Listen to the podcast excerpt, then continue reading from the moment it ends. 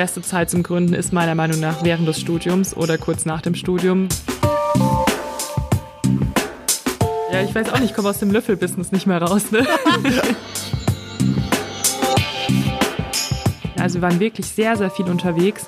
Im Idealfall so zwei bis drei Nächte in der Woche mal zu Hause geschlafen. Das war unser Leben 2019. Masterthesis am Flughafen geschrieben. Salut und willkommen im Podcast von 0 auf 1. Hier hören Sie bei Gesprächen mit Unternehmern und Influencer mit. Wir unterhalten uns hautnah und ohne Schnitt über Erfolge und Misserfolge, Probleme und Lösungen und alles, was uns beschäftigt und ausmacht als Unternehmer oder als Influencer. Ich bin David Treis, Gründer und CEO von L'Agence, eine Internet- und Content-Agentur aus Süddeutschland. Herzlich willkommen auf eine neue Folge 0 auf 1. Wie ihr seht, äh, sind wir äh, schon am Lachen, weil wir haben gerade gerätselt, wie ich ähm, mit meinem Akzent der Name meiner Gäste, meine Gästin, sagen wir mal, der Name meiner Gästin ähm, aussprechen soll. Äh, Julia Pichotta. Ich wollte unbedingt Piechota oder Piechota sagen, aber das heißt Pichotta. Hallo Julia. Ju Hallo Julia.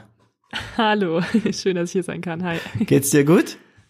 Mir geht's wunderbar, dir auch? Ja, super, super. Immer kurz vorm Podcast geht's mir besser und dann die, die, die Laune steigt während der Podcastaufnahme immer. Sehr gut.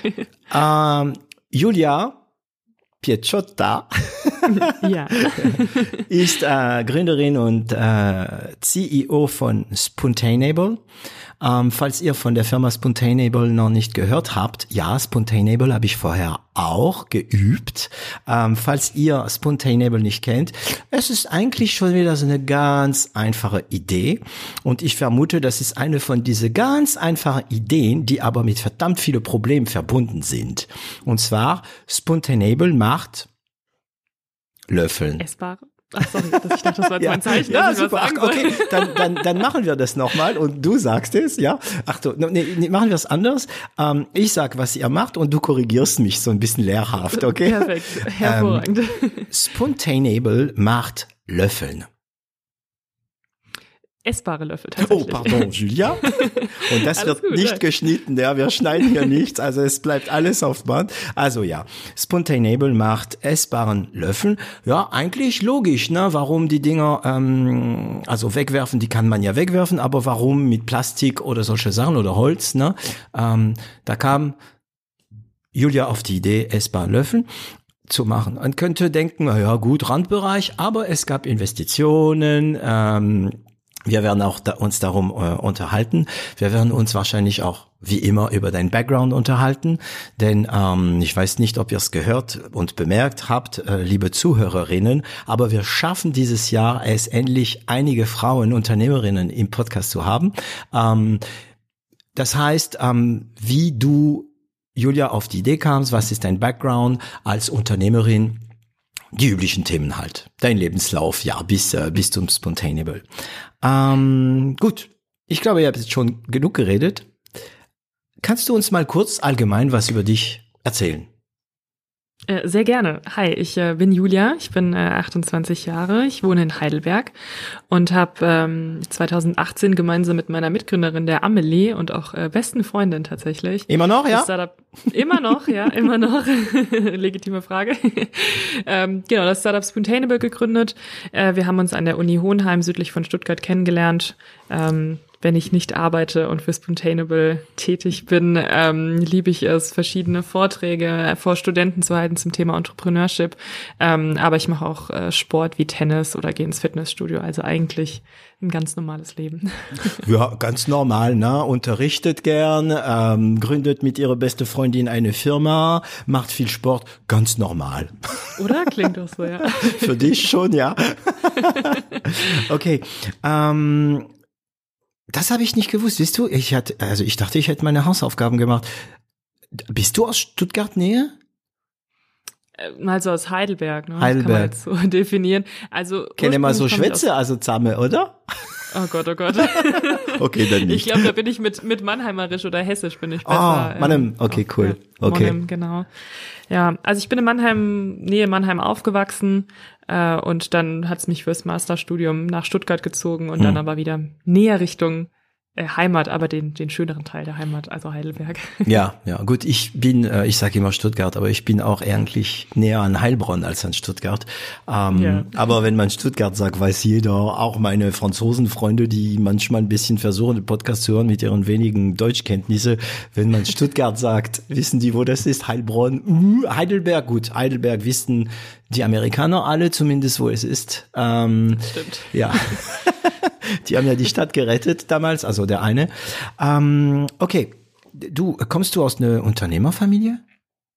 Ähm, gar nicht. Also, Moment, ich muss das korrigieren. Wenn meine Mama das jetzt hört, dann schimpft sie wieder mit mir. Mhm. Also meine Eltern direkt nicht, die sind keine Unternehmer oder Unternehmerinnen. Ähm, aber meine Großeltern waren das tatsächlich. Also ah. wenn, wenn man noch weiter zurückblickt, dann komme ich schon irgendwie aus einer Unternehmerfamilie, aber ich habe selbst nie miterlebt. Also das war zu Zeiten, da war ich noch nicht auf der Welt. Also die Tatsache, dass du Unternehmerin bist, hat nichts mit der Familie zu tun. Nee, würde ich, würde ich absolut sagen, hat nichts okay. damit zu tun. Also du bist äh, nach Stuttgart gekommen, um einen Master zu machen und ich stelle, ich stelle, ich stelle, ich stelle natürlich meine Standardfrage, wieso tust du dir das an? Wieso willst du unternehmen? Wieso nimmst du nicht einen normalen, anständigen Job, der auch sehr gut bezahlt ist, ne? Wenn man so sagen wir mal, zwischen 20 und 30 ist, ein bisschen was studiert hat, ist man heiß begehrt heutzutage auf dem Arbeitsmarkt. Ähm, nee, Unternehmerin. Wenn ich das wüsste. Ja, ich weiß auch nicht, ich komme aus dem Löffelbusiness nicht mehr raus. Ne? ja, okay. Aber wieso, nee, wie kam äh, das dazu? Wie kommt ihr dazu?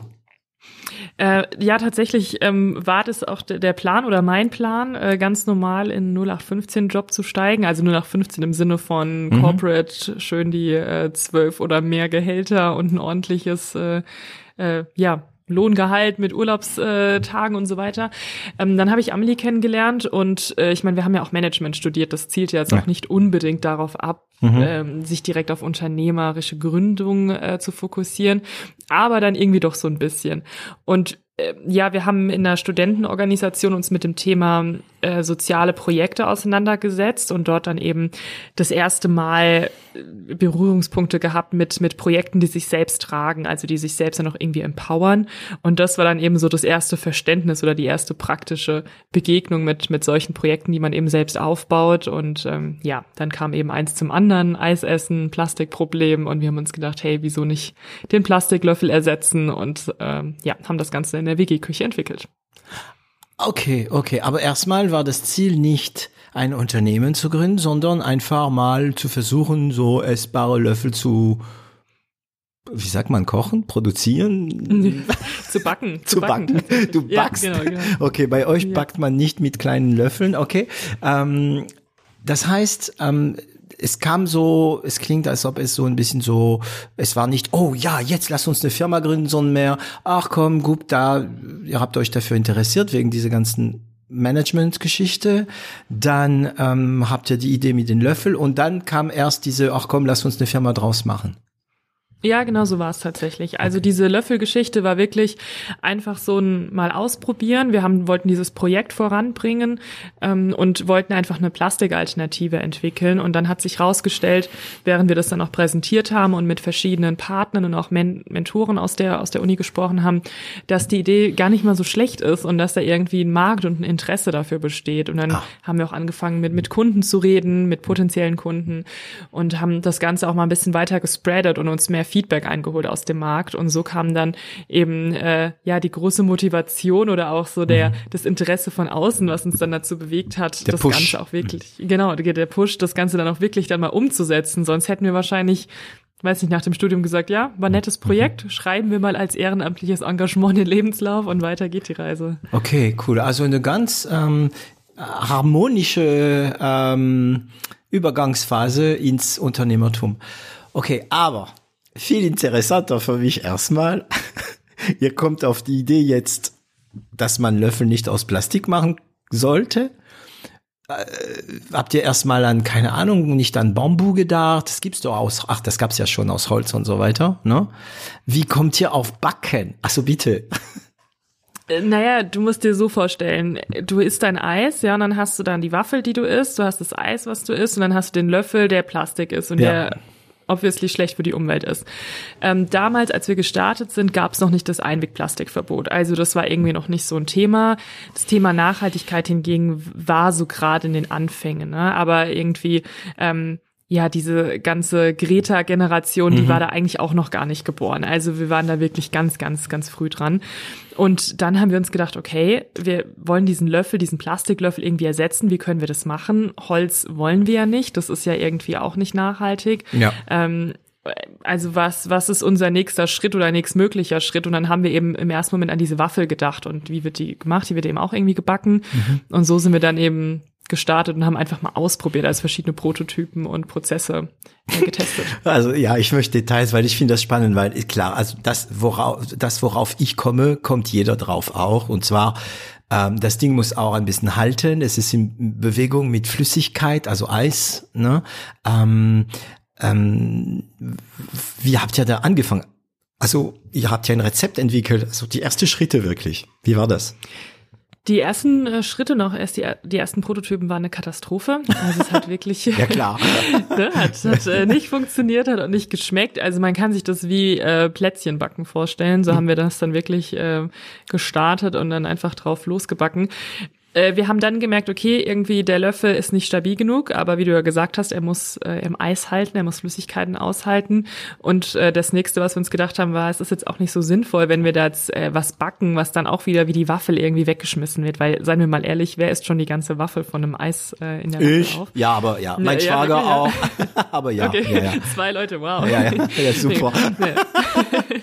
okay. Über weltbewegend. Ähm, ja, und dann haben wir weiter recherchiert und an der Uni Hohenheim Hohenheim ist ja das Gute, dass dort super viele Ernährungswissenschaftler, aber auch Agrarwissenschaftler sind.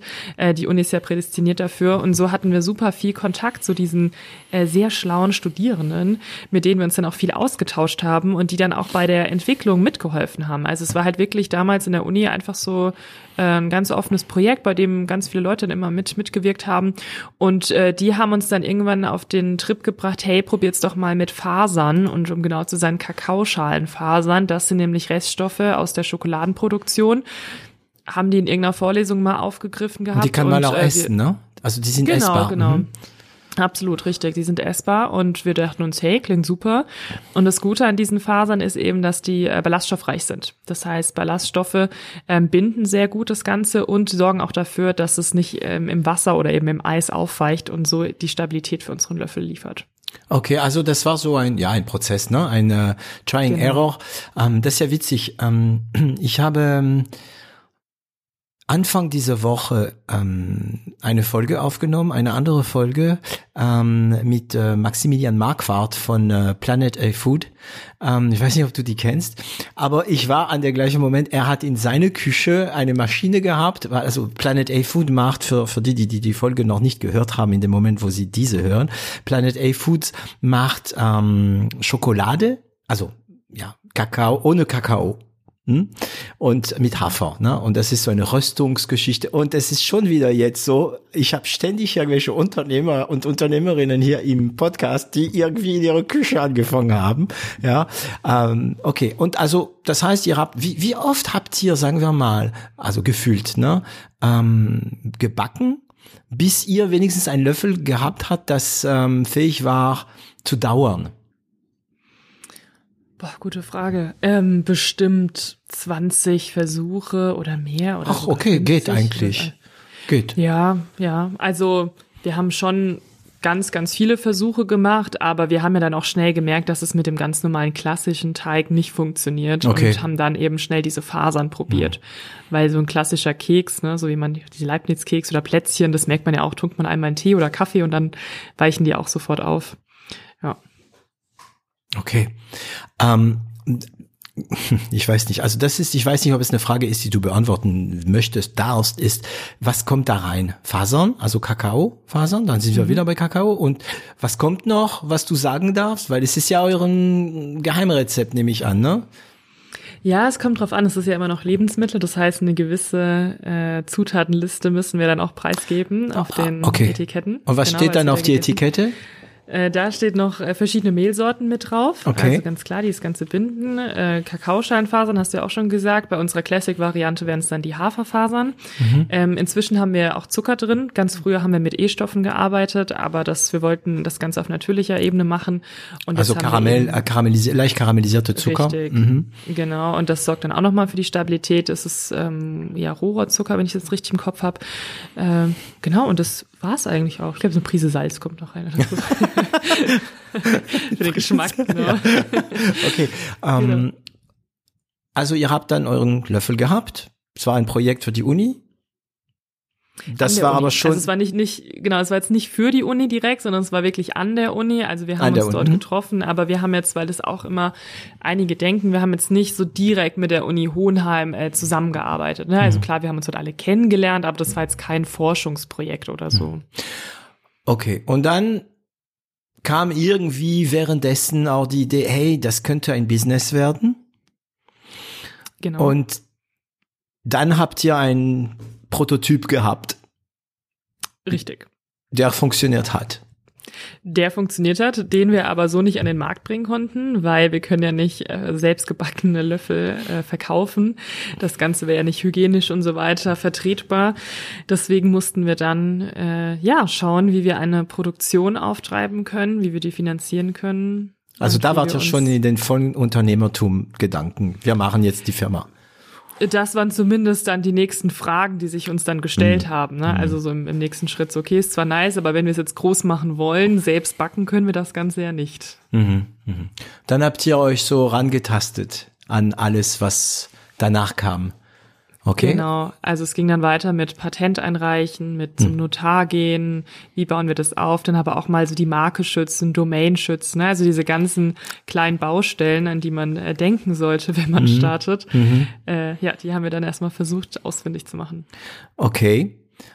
Also es ist witzig, weil mein Gefühl gerade ist, ihr wart noch nicht so sicher. Ihr macht alles, was man so, sagen wir mal, machen kann, aber noch nicht so. Ist es so oder ist es mein Gefühl, was tauscht? Naja, was heißt nicht so sicher? Wir waren ja immer noch am Studieren. Wir Ja. haben ja unseren Master damals noch nicht abgeschlossen gehabt. Äh, und wir dachten, wussten ja auch nicht, was wir machen. Wir hatten ja keine Ahnung von Entrepreneurship oder von Startup-Gründen. Und wir wussten ja auch nicht, ob es funktionieren wird und ob der Markt das Ganze annimmt. Auf der anderen Seite hatten wir aber auch nicht wirklich was zu verlieren. Also ich meine, gerade die beste Zeit zum Gründen ist meiner Meinung nach während des Studiums oder kurz nach dem Studium, weil man, man ist irgendwie total frei. Frei. Man hat genau in der Regel kein Haus, was man abbauen muss, man äh, abbauen, abbezahlen muss. Und Kinder, das man abbauen muss. Kinder, abba ja, genau, die Kinder, die man abbauen muss, ja, richtig. Äh, genau, also in der Regel ist es ja recht, ähm, ja, flexibel und ein ganz netter Lifestyle, den man dann auch einfach mit so einem Startup noch mal ein bisschen pimpen kann. Okay. Erstes Mal in eurem Leben eine Patent angemeldet, oder? Ja, ich hoffe auch das letzte Mal. Erzähl mal, weil es, ich, ich bin sicher, es gibt einige Zuhörer, also ich weiß, dass viele Zuhörerinnen, Zuhörer ähm, jetzt, die, die, die jetzt hier sind, sie, die wollen gründen oder spielen mit der Idee. Und wahrscheinlich haben wir einige, die Erfahrung, die Erfahrung brauchen mit Patent, ja, weil die halt schützen wollen. Also kannst du uns mal ein bisschen was dazu sagen, zu Patent anmelden und solche Sachen? Ich, ich versuche es sehr gerne. Ja. Ich bin, äh, muss dazu sagen, dass ich ja keine Juristin bin. Ne? also ich nee. da jetzt deswegen geht man genau, zu Profis, ne? Mhm. Ja, genau. Also das Thema Patent ist ähm, ja super, super komplex. Ist, wenn man jetzt gerade aus dem wissenschaftlichen Kontext heraus gründet ähm, oder aufgrund einer wissenschaftlichen Arbeit, gibt es an den meisten Unis eigentlich verschiedene Anlaufstellen, bei denen man sich dann nochmal um die IP und so weiter kümmern kann. Äh, wenn das Ganze jetzt damit nichts zu tun hat und man einfach eine Technologie oder einen Prozess entwickelt, ist immer die Frage, ist das Ganze überhaupt patentwürdig? Also man muss sich ja immer die Frage stellen, ist es eine Innovation, ist es etwas Neues, was irgendwie einen Pro alten Prozess ablöst ähm, und kann darauf überhaupt ein Patent angemeldet werden? Ähm, und dann gleich da, direkt danach kommt dann die nächste Frage, braucht man das Patent überhaupt, um an den Markt zu gehen? Also die Frage ist, was bringt einem das Patent? Ähm, Ja. Denn wenn man, selbst wenn man das Patent hat, ja, und dann damit schön am Markt ist, muss man es ja auch verteidigen können und das kostet leider Geld.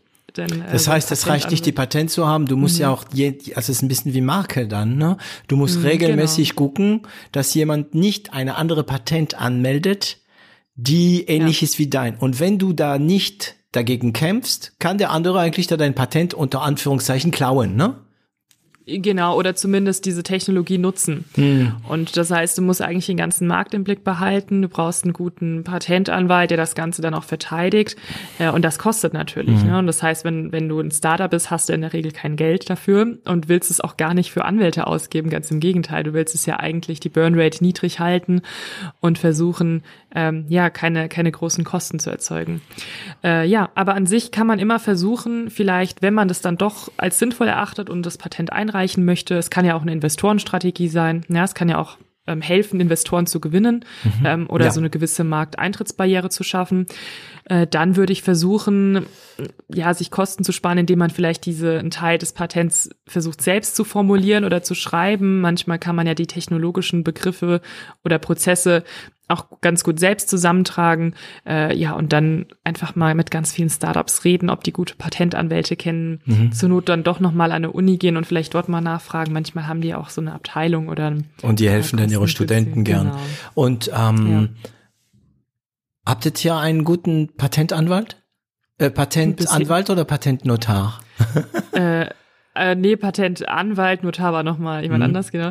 Äh, ich glaube bisher schon, ja. Okay. Also ich würde jetzt ähm, nicht behaupten, dass unsere komplette Marktstrategie aufgrund einer oder anhand einer Patentstrategie läuft. Also es war mal eine Zeit lang eine gewisse Strategie von uns, aber ähm, jetzt verfolgen wir eher die Marktdurchdringungsstrategie und, Mhm. und Gas geben. Aber ich glaube, es war, Zufrieden. war ein guter. Und die Kosten, kannst du das einschätzen, was es Mhm. euch so Lass mich lügen. Äh, Ich glaube, es waren um die 3.000 bis 4.000 Euro Oh, was oder nicht- 3.000 bis 6.000 Euro. was eigentlich viel ist, wenn man halt Student ist und noch Ja. nichts hat, also noch nichts verkauft Ja. hat. Aber ihr habt trotzdem entschieden, dass das machen wir. Ja, wir haben das entschieden. Äh, Wir waren uns am Anfang auch nicht sicher. Wir haben aber ganz tolle Mentoren damals gehabt, noch als unser Projekt noch ein Uni-Projekt war. Mhm. Und die haben uns dann tatsächlich auch mit äh, ja so einem Art Wandeldarlehen das Ganze auch ermöglicht. Okay, das wäre halt die nächste Frage, okay. Äh, Genau, also die Finanzierung war dann über diese Mentoren, mit denen haben wir dann auch, na, also Jahre später noch super viel Kontakt gehabt, jetzt leider ein bisschen weniger, ist auch Corona geschuldet, aber die haben uns echt so den ersten, äh, ja, Tritt in den Hintern sozusagen Ja, gegeben. haben ne, die so ein mal- bisschen so, kommt, meldet ja, schon, schon. Ja, die haben schon gesagt, so, hey, jetzt macht mal, weil, äh, ne, wenn nicht ihr, wer dann? Und sonst könnt ihr das Projekt begraben und probiert Und dann irgendwann mal, mal. Mhm. hast du von äh, in zehn Jahren äh, gehst du beim Eisdeal, kriegst einen ähm, gebackenen Löffel und denkst, ach, die Idee hatte ich ja auch. Hm. Ja, genau, so Okay. ungefähr. Das Okay. wäre sehr traurig gewesen. Ähm, okay, das heißt, ihr habt es mehr oder weniger mit Hilfe ein bisschen finanziert. Klar, natürlich. Wir hatten Mhm. ja keine Kohle. Ja, also Web gemacht, alles so selbst, aber es war noch keine Firma. Äh, die Firma kam dann recht schnell danach, weil du musst das Patent ja auch irgendwie äh, an irgendeine Institution oder Organisation binden. Äh, dann ging es ja auch weiter mit, mit Markenrechte und es ging weiter mit anderen Finanzierungsmöglichkeiten und mit der Ansprache von Produzenten und auch Kunden. Und dann ist das Ganze halt einfach professioneller und Wenn du- seriöser, wenn hm. da eine Firma dahinter steht, genau. Okay. Und in welches Jahr wurde das erste erfolgreiche Löffel gebacken? Ich, ich sag das so gern, Löffel backen. Ähm, du meinst jetzt mit einer mit einem richtigen Produzenten Äh, oder nee, äh, wann, also in welches Jahr habt ihr einen Löffel gehabt, was selbst gebacken war und selbst äh, wa- was funktioniert hat? Wann war das? Ah, denn? okay, selbst gebacken. Das war 2018. Boah, okay. Alles vor Corona, ne? Ja, alles vor Corona. Ja. Okay, okay. Und dann die Patent war wann? War auch Pi mal Daumen. 2018, haben Okay. wir auch 2018 angemeldet, ja. Und äh, die Firma auch wahrscheinlich dann. Die haben wir dann auch 2018 gegründet, genau. Welche Form? Damals noch eine UG, UG und KKG oder nur UG? Nur UG. das Schöne ist, äh, UG Okay, haftungsbeschränkt. okay. Also für die, die das nicht wissen, ähm, eine UG ist rechtlich eigentlich genau das gleiche wie eine GmbH. Nur ist der Kapital, das Kapital, was man drin hat, ich glaube, es fängt mit 300 Euro an, also wirklich sehr wenig. Also man kann theoretisch eine UG machen mit einem größeren Kapital, aber es reicht und man haftet tatsächlich nur dafür. Gut. Nachteil von einer UG ist, ähm, du, du wirst nicht mal, ich glaube, du bist nicht mal bei, ähm, ähm, ähm, wie heißt es, bei der Schufa gelistet, also du hast keinen Bonus. Das, das fängt erst bei GmbH. Das heißt, wenn du eine UG hast, wirst du nicht unbedingt ernst genommen, aber es ist schon eine Firma, es gibt schon eine begrenzte ähm, Haftung ähm, und es erlaubt schon sehr, sehr viel zu machen, Bankkonten, äh, Rechnungen, bla bla bla. Okay, zur zweit, also mit, äh, mit Amelie. Habt ihr die Genau, UG? richtig. Mhm. Ah nee, Moment, damals waren wir tatsächlich noch zu dritt, fällt Mhm. mir jetzt ein. Ähm, aber wir haben uns dann tatsächlich reduziert. Okay. Gründerteam. Aber so ist das ja manchmal. Okay, das thematisieren wir mal. ähm, okay, also die UG gegründet, also da geht man zum Notar und so weiter und so weiter. Äh, wie war die Verteilung? 3, 3, 3, also 33 Prozent pro. Ja. Okay, Damals war es jeder ein Drittel, genau. okay. Und dann, super, ihr habt einen Löffel, ihr habt ein Patent. Wie geht's weiter? Was war die Idee? Äh, dann, ähm, klar, so Domain sichern, Webseite aufbauen, Mhm. Markenschutz äh, organisieren, aber auch ein gescheites Logo entwickeln lassen äh, und dann die, ja, den Produzenten und die ersten Kunden ansprechen. Das sind so die nächsten Schritte und dann noch irgendwie nebenbei so einen Masterabschluss hinkriegen. Genau, genau. Wann, wann war der Master? Den haben wir abgeschlossen 2020 erst. Wow. Das heißt, Mhm. die zwei ersten Entwicklungsjahren wart ihr so, seid ihr mehrgleisig gefahren, ne? Studieren und äh, Bootstrappen. Und nebenbei noch Nebenjobben, damit man sich so ein bisschen was leisten kann. Ach du dickes ne? Ei. Okay, ich sehe schon, was für Mädels ihr ne? seid. ja, man, man nennt uns auch Workaholics. Ja, ja, ja. Das heißt, äh, das heißt, äh, du, äh, am Wochenende kommt ihr zu den Dreh. Ah, nee, nee, wir müssen backen. Ja, und nächstes Wochenende, nee, da müssen wir studieren. Ja, und danach, nee, da habe ich doch meinen Job. so war's, oder? Es geht. Ich würde sagen, es war gar nicht so schlimm, wie es sich anhört. Also dadurch, dass man, dass, dass der Master sehr flexibel gestaltbar ist im Sinne von, man kann ja auch die Fächer wählen, die man möchte. Ich glaube, wir haben auch nur ein Semester dran gehängt, also es ist ja auch, das, das ging ja dann auch. Ähm, dann haben wir relativ ähm, ja tolle Nebenjobs gehabt an der also als Hiwis jeweils an, an verschiedenen Lehrstühlen ähm, ganz am Anfang war ich ja noch mal bei der Börse in Stuttgart aber das hat dann Echt? äh, Cool. Ja, das war sehr, sehr cooler Job, hat mir sehr viel Spaß gemacht. Aber nach dem Auslandssemester, was wir übrigens auch noch gemacht haben, Auslandssemester. Ach ja, ja gut, ihr hat ja eh nicht, nicht Schade. genug zu tun, ja. Hm. Genau, es war ein bisschen langweilig da in Mhm. Stuttgart, ne? Äh, genau, und da hat es dann, war halt Spoontainable einfach viel, viel präsenter und dann war das mit, mit weniger Stundenaufwand da am Lehrstuhl dann schon angenehmer. Mhm. Und es war auch super spannend und man konnte da halt eben auch super viel von unterwegs aus ähm, mal was arbeiten. Mhm. Ja, und nebenbei halt immer Spoontainable aufgebaut. Aber dadurch, dass es ja noch kein ähm, Startup mit einem richtig festen Kundenstamm war und auch kein Startup mit festem Büro äh, oder oder Mitarbeitern war das auch gar nicht so schlimm, weil wir ja nicht irgendwie morgens um acht im Büro Ja. sein mussten, Kann man nebenher ja, manchmal ja, auch ein bisschen nichts passieren und so weiter, ne? Genau, genau, die Prozesse einfach mal so aufbauen, ja. Okay, also mh, ihr habt eine UG. W- Wann habt ihr die? Also ist, wann habt ihr die ersten verkauft? Wie habt ihr das produziert? Also produziert und so weiter? Weil am Anfang habt ihr einfach nur in die Küche produziert, oder? Genau, und dann haben wir einen Produzenten gesucht, nachdem wir dann unsere Firmierung hatten. Äh, wir haben da noch eine Crowdfunding-Kampagne gestartet. Genau. Mhm. Ja, und da Wo? das, die hat äh, über Start Next. Start next. Mhm. Genau, und die hat eben dann dazu gedient, dass wir unsere erste Produktion finanzieren können, Mhm. äh, weil das hat nämlich um die 10.000 Euro damals gekostet. Auch wieder Geld, was wir nicht hatten. Ja. Und, Aber das sind äh, jetzt ja, Summen auf einmal. Also ich weiß, es Ja. gibt ja Unternehmer, für die 10.000 Euro äh, die nix, Kosten für eine Stunde sind der Firma, für andere sind es aber die Kosten für einen Monat und für andere, so wie ihr beide, als ihr angefangen habt, war das pff, 10.000 Euro, ne? Ja, es war schon, schon eine Menge. Mhm. Ja, ja, ja, ja. Und das Genau. heißt, also ihr habt diese ähm, diese Crowdfunding, was, wie viel habt ihr, also habt ihr dann die 10.000 genommen oder mehr? Nee, wir haben die 10.000 genommen. Ich glaube, es kamen dann irgendwie 11.000 oder 12.000 zusammen. Genau. Was ja auch fein war. Äh, Und für einen S-Bahn-Löffel war das dann eigentlich dann doch eine ordentliche Summe, ne? Was dann die Leute da rein investiert haben, ja. Ja, andere würden da äh, vielleicht mehr nehmen und so weiter. Man kann auch Millionen machen damit, wenn man. Ähm, Klar. äh, aber die Frage ist, man, man sagt es auch bei diesen Crowdfunding-Kampagnen. Ich meine, es sind so viele Crowdfunding-Kampagnen. Es gibt auch so viele Anbieter mittlerweile, also Websites, die das, äh, stimmt. machen. Ähm, und viele erreichen ihren Kapital nicht. Wieso habt ihr das erreicht? Ja, wieso haben wir das erreicht? Ähm, man, wenn ich jetzt sagen würde, man muss sich gut vorbereiten, äh, würde ich eigentlich lügen. Das Ja. wäre ziemlich heuchlerisch. Dankeschön, Ähm, aber Julia und tschüss. weil das haben wir leider nicht gemacht. Also das war bei uns so, ah ja, lass mal eine Crowdfunding-Kampagne machen. Das war irgendwann so im Juni, Juli.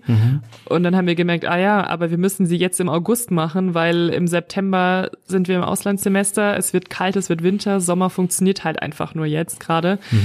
Und dann haben wir wirklich in so einer Nacht- und Nebelaktion uns überlegt, okay, wie läuft es überhaupt ab? Was braucht man dafür? Also uns an, andere Projekte angeschaut, erfolgreiche Projekte.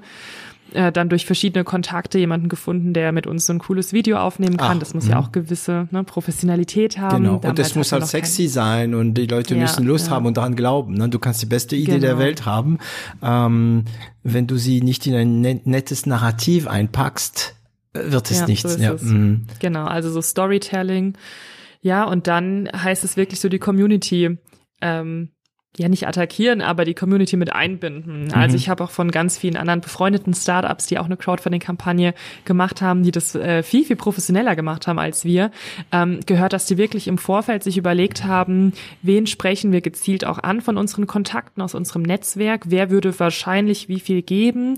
Und dann auch die Pakete dann auch zugeschnürt haben und auch anhand dessen, also anhand dieser Vorbereitung, ähm, diese Summe, die sie einnehmen wollen, ähm, festgelegt haben.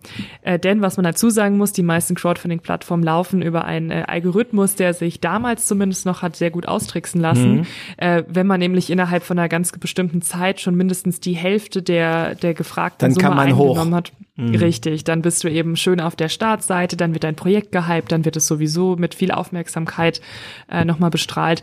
Ähm, und so haben das viele gemacht. Bei uns war das nicht so. Wir haben tatsächlich am Anfang so einen schönen Aufschwung gehabt, haben viel damals noch über Facebook ne, und Instagram gemacht. 2000, Ähm, ja, Ende, Ende zehner Jahren, ja. Ne? Da, da gab es noch Facebook, da Ja, war ja, noch ein ihr, ihr, ihr, ihr irrt euch nicht, liebe Zuhörerinnen und Zuhörer. Äh, wir sind immer noch in äh, 2023 ähm, äh, und reden von 2019, 2020, als ob es ja voll weit weg wäre. Aber okay, warum Facebook? Damals wäre Instagram auch gut gewesen. Instagram auch, ja, Ah, beides. okay. Also wir hatten Facebook und Instagram. Aber Facebook war damals noch so ein Ticken präsenter. Und Instagram haben wir erst angefangen, da so einen Account zu machen. Und der wurde dann über die Crowdfunding-Kampagne etwas äh, bekannter und publiker. Aber jetzt ist natürlich Instagram einer unserer Hauptkanäle. Klar, klar. Ähm, okay, also ihr habt die Kampagne richtig gemacht, so wie man es machen soll. Ein bisschen die Algorithmen getrickst oder doch nicht jetzt? Weil Also wir, wir nicht tatsächlich, wir, weil wir hatten nur so einen, am Anfang einen guten Aufschwung. Dann kam wirklich so eine Talfahrt. Da dachten wir so, hier passiert ja gerade gar nichts. bei wie viel? Ähm, bei knapp einem Drittel. Aha. Also, ne, also es hat noch so einen Ticken gefehlt. Dann haben wir irgendwann so die Hälfte erreicht und dann am Ende haben wir noch mal Gas gegeben. Mhm. Wir haben dann solche Sachen wie eine Crowdfunding-Party gemacht, ne, und haben dann dort sämtliche Netzwerkpartner eingeladen, die wir kannten, die aber auch äh, Geld haben natürlich. Ne? Mhm. Also weil hm, das ist ja auch wichtig. Ja, und dann äh, wurde irgendwann die Presse auf uns aufmerksam und Ah. das hat uns dann wieder in die Karten gespielt. Netzwerkpartner, was ist das für dich, ein Netzwerkpartner? Ähm, befreundete Okay. Unternehmer, Freunde von Eltern, die eventuell Geld haben. Und die habt ihr Anwälte. eingeladen zu der Netz, zu der Crowdfunding Party. War die Richtig. online oder war die in echt? Nee, damals gab es noch keine Online-Partys. Das war tatsächlich in, in Real Life. Ja. Okay. Habt ihr nicht irgendwie gedacht, oh, wenn da keiner kommt? Äh, nee, wir haben mit Essen und Trinken geworben. Das geht eigentlich immer. Ja, okay, waren kamen bestimmt viele Schwaben. Äh, Sorry, tut mir leid, dass wir jetzt, das ist jetzt gemacht. Okay, Äh, okay, okay. Und dann ähm, in der, wahrscheinlich, also wie lange, über wie lange ging die die Crowdfunding-Kampagne? Äh, vier Wochen. Vier Wochen. Oh ja, aber das ist aber nicht viel. Oh, vier Wochen, Ja. 10.000 Euro für ein null bekannte Firma und so weiter. Okay, das nimmt alles natürlich bei mir ein anderes Licht. Okay, ah gut, also erstmal ein Drittel, dann nach zwei Wochen ging's runter, dann eine Party gepusht. Habt ihr, oh, das, äh, das wirst du nicht beantworten, aber egal. ähm, habt ihr selbst ein bisschen in der Kampagne reingesteckt, damit es am Ende rund wird? Äh, am Ende brauchten wir es gar nicht mehr, Ja, okay. weil dann hatten wir das Ziel schon erreicht. Am Anfang, klar, da haben wir immer mal wieder so ein bisschen gepusht, Mhm. ähm, aber auch nicht so viel. Also, weil, wie gesagt, wir hatten ja selbst auch nicht so viel Kohle, Ja. dass wir da jetzt irgendwie 500 Euro reinstecken konnten. Ich glaube, haben wir dann letztendlich schon gemacht, aber was machen dann 500 Euro von 10.000 14.000 aus? nichts, ne? So. nee. Wenn die Ja, in den genau. richtigen Moment reinkommen ähm, Ja. und die richtige, ja, also ihr habt da auch ein bisschen die Algorithmen gefüttert, sagen wir mal so. Gefüttert haben Ja, also es gibt einen französischen YouTuber, ähm, der, der ist so, der hat so einen Van und lebt in seinem Van.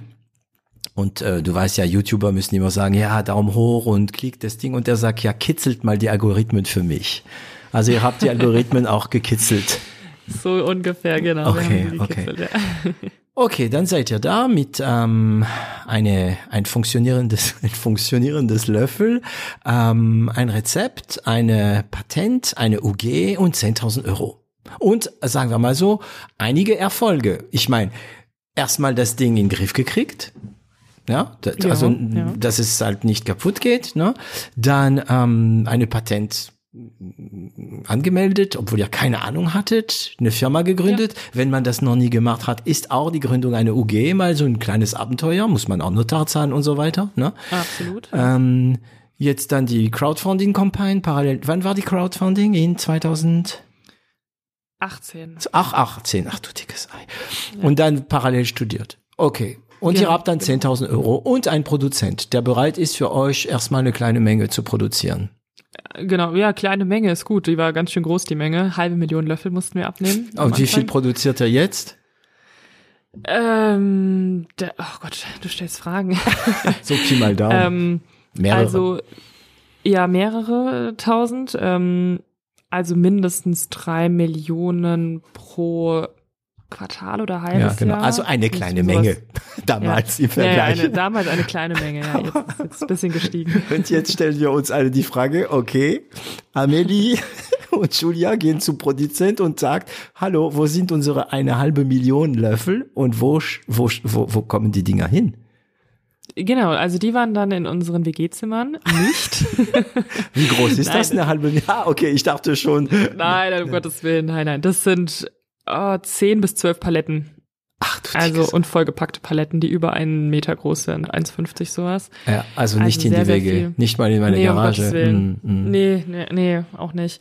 Äh, vor allen Dingen, das Ganze ist ja auch Lebensmittel. Die da, darfst du ja gar nicht einfach irgendwo lagern, Ja, muss ja auch alles. Äh, ne. Feuchtigkeitsempfindlich und volles Programm, oder?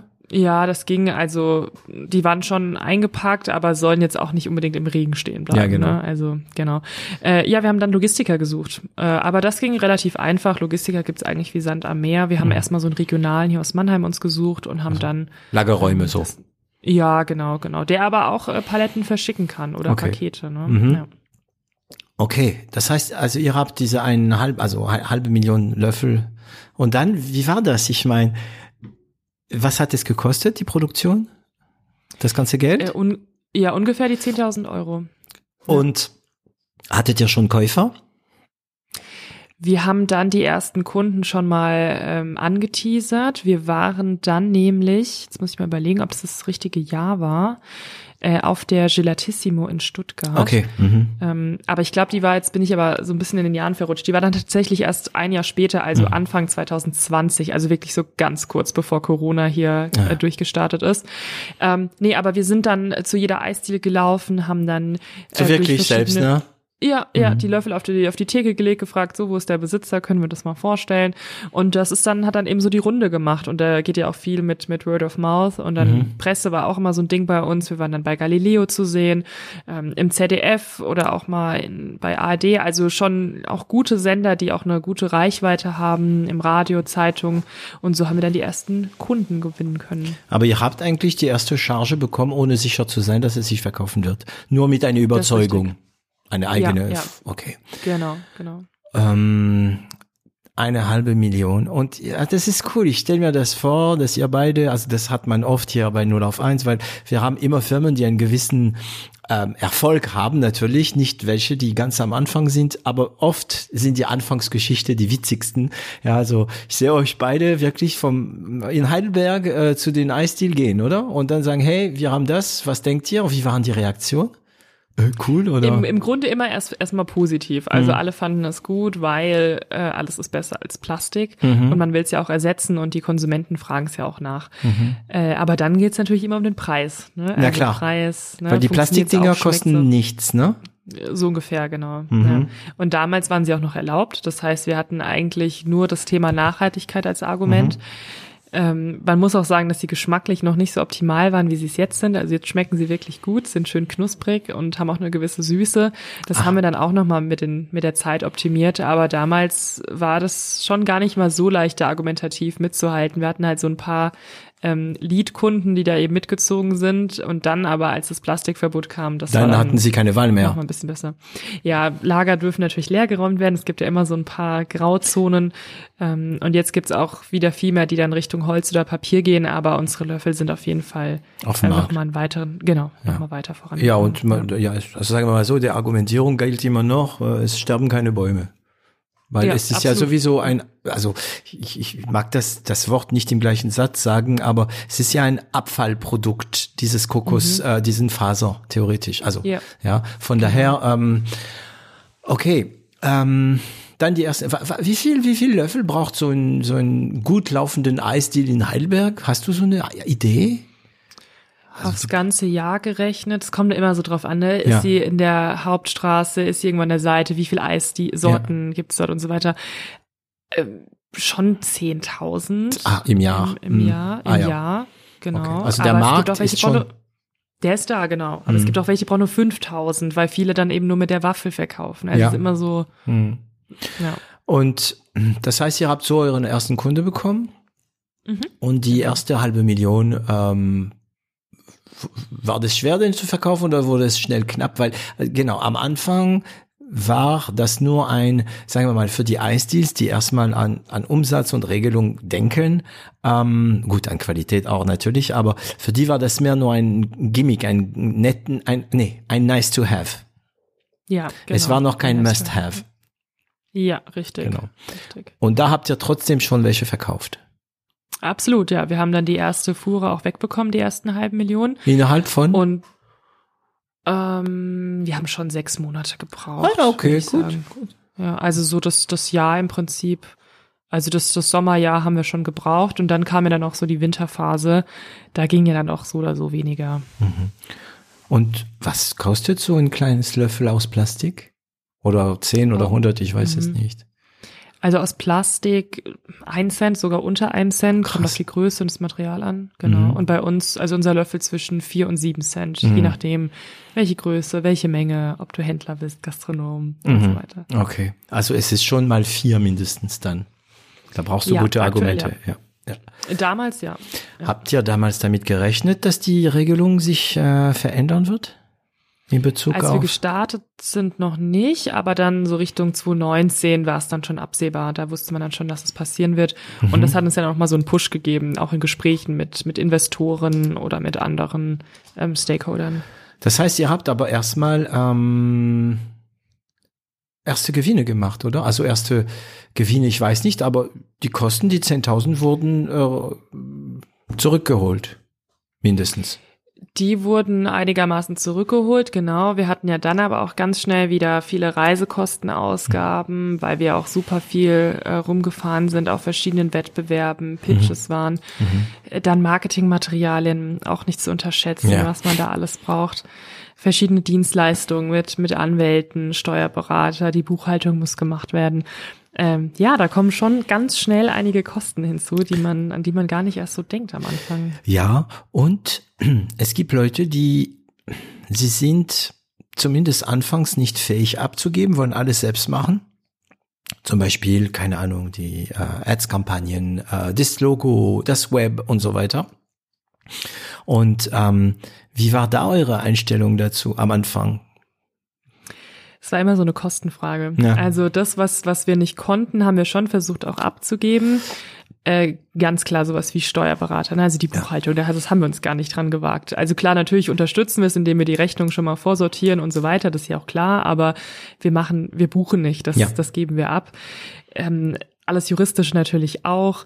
Ähm, aber so die erste Marke selbst haben wir dann schon auch selbst angemeldet. Das ist ja an sich auch nicht mhm. schwer. Ne? Klar haben wir dann mhm. recherchiert, mal ein bisschen mit Anwälten gesprochen. Jetzt natürlich holen wir uns da nochmal ein bisschen besseren Rat. Ähm, auch was das Thema Marketing angeht, da war ich am Anfang auch nicht ganz so fit in der Praxis. Ich habe es ja auch nur studiert und dann lernt man halt viel strategisch, aber mhm. jetzt nicht, wie man InDesign zum Beispiel verwendet nee. oder wie man oder was macht baut. eine gute ähm, Landingpage. Ja, eben, genau. Also ne, das weißt du so ein bisschen in der Theorie, aber das dann auch zu basteln, ist dann auch mal was mhm. anderes. Und da haben wir uns dann auch durch, durch ganz viele Freunde dann immer Impact oder, oder Input geholt. Ein Kumpel von mir, ein ganz guter, hat äh, dann die erste Website aufgebaut. Geil. Ja, und dann war, genau, und dann war das so mega das nice Gefühl. Und dann dachte ich mir, ich kann jetzt nicht wegen jeder Kleinigkeit, die ich ändern mm, möchte. Mm, mm, mm. Genau. Und dann habe ich angefangen, mir das selbst anzueignen. Ne? Und dann manchmal habe ich da was kaputt gemacht, dann musste er doch nochmal was reparieren, aber. du, äh, Panik und so. Mhm, mhm. Genau, genau. Und dann ging das. Und am Anfang haben wir ihn auch noch mit äh, Bierkästen bezahlt tatsächlich. Ja, schön. Also danke schön, Bierkästchen. Schlechtes, genau. Gewi schlechtes Gewissen Sixpack. Ähm, genau. Mit welchem, gut, also da muss ich fragen, mit welchem, äh, weißt du noch, äh, auf welcher Basis das erste Web war? Äh, mit WordPress. WordPress. Und jetzt? Immer noch WordPress. Yes, yes. Ja, wir sind ja. Fans. Bei l'Agence sind wir Fans von WordPress. Gut, wir haben Kunden, die machen Typo 3. Klar, können wir auch. Aber mhm. immer mehr WordPress, ähm, weil ich meine, wenn du da nicht, ähm, ach ich weiß nicht, ich wollte sagen, wenn du da nicht ähm, Porsche bist und so, aber auch da wäre bestimmt möglich, so was zu machen. Wobei die haben eigene CMS-Systeme, ähm, also mhm. CMS. Okay, also mit WordPress und immer noch. Und jetzt bist du voll in WordPress drin oder bist du jetzt wieder gar nicht mehr? Äh, doch, jetzt, ich bin immer noch voll drin. Ich war eine Zeit lang weniger drin, tatsächlich, mhm. durch, äh, weil viele ähm, von meinen Kolleginnen auch vieles gemacht haben. Mhm. Ähm, aber jetzt bin ich, bin ich wieder drin. Wir machen auch, also unser Online-Shop, wir haben ja noch so einen kleinen Shop für B2C-Kunden, mhm. äh, der läuft über Shopify. Ja, das heißt, klar. man ist so, so mit ne, so beiden Sachen so ein bisschen vertraut. Aber okay. ich bin weiterhin drin. Weil die Probleme, ne, wenn die auftreten, muss ich sie ja trotzdem lösen. ja, ja, ja. ähm, und ihr arbeitet, ich gucke mir gerade euren Web an, ob ich rausfinde, welcher äh, Theme ihr benutzt. Weißt du das, oder? Oder ist oh, das ja, ein eigenes glaub, Theme? Nee, ich glaube, ich weiß es. Soll ich es dir sagen oder raten? Ja, gerne. Nee, ah, ah, warte, gib mir eine Sekunde, aber ich will nicht, dass Elementor ist drin. Ja. Oder? Ja, Elementor. Genau, Elementor. Ja. Das ist der aber, ähm, zum Bauen, aber als Theme habt ihr auch Elementor, oder? Äh, ja, wir haben, ich, es müsste Astra sein. Astra, okay, cool. Ja. Okay, cool. Astra. Wir benutzen Avada sehr gerne. Kennst du? Naja, das habe ich schon mal gesehen, ja. Aber ähm, viele kriegen Angst vor Avada, weil es so ein mega, also es wird jedes Jahr komplexer und so weiter. Und wenn, also ich will nicht der, der Entwickler sein, der jetzt in Avada einsteigt. Ähm, ja. Äh, ja, cool. Okay, wir haben uns doch wieder über, über Web äh, unterhalten. Ähm, okay, also, ihr habt die ersten halbe Million, wie war das? Ihr habt die erste halbe Million ähm, verkauft und schon jetzt dran gearbeitet, der nächste halbe Million. Wie, wie ging es weiter? Wann habt ihr die Idee gehabt? Weil ihr habt ja Investoren.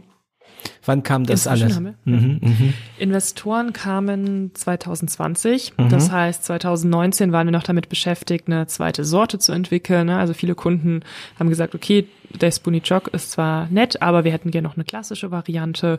Dann gab es die Wünsche nach größeren Varianten. Also ja, rein also Designgeschichte, nicht mehr mhm, Rezept. Genau. Ne?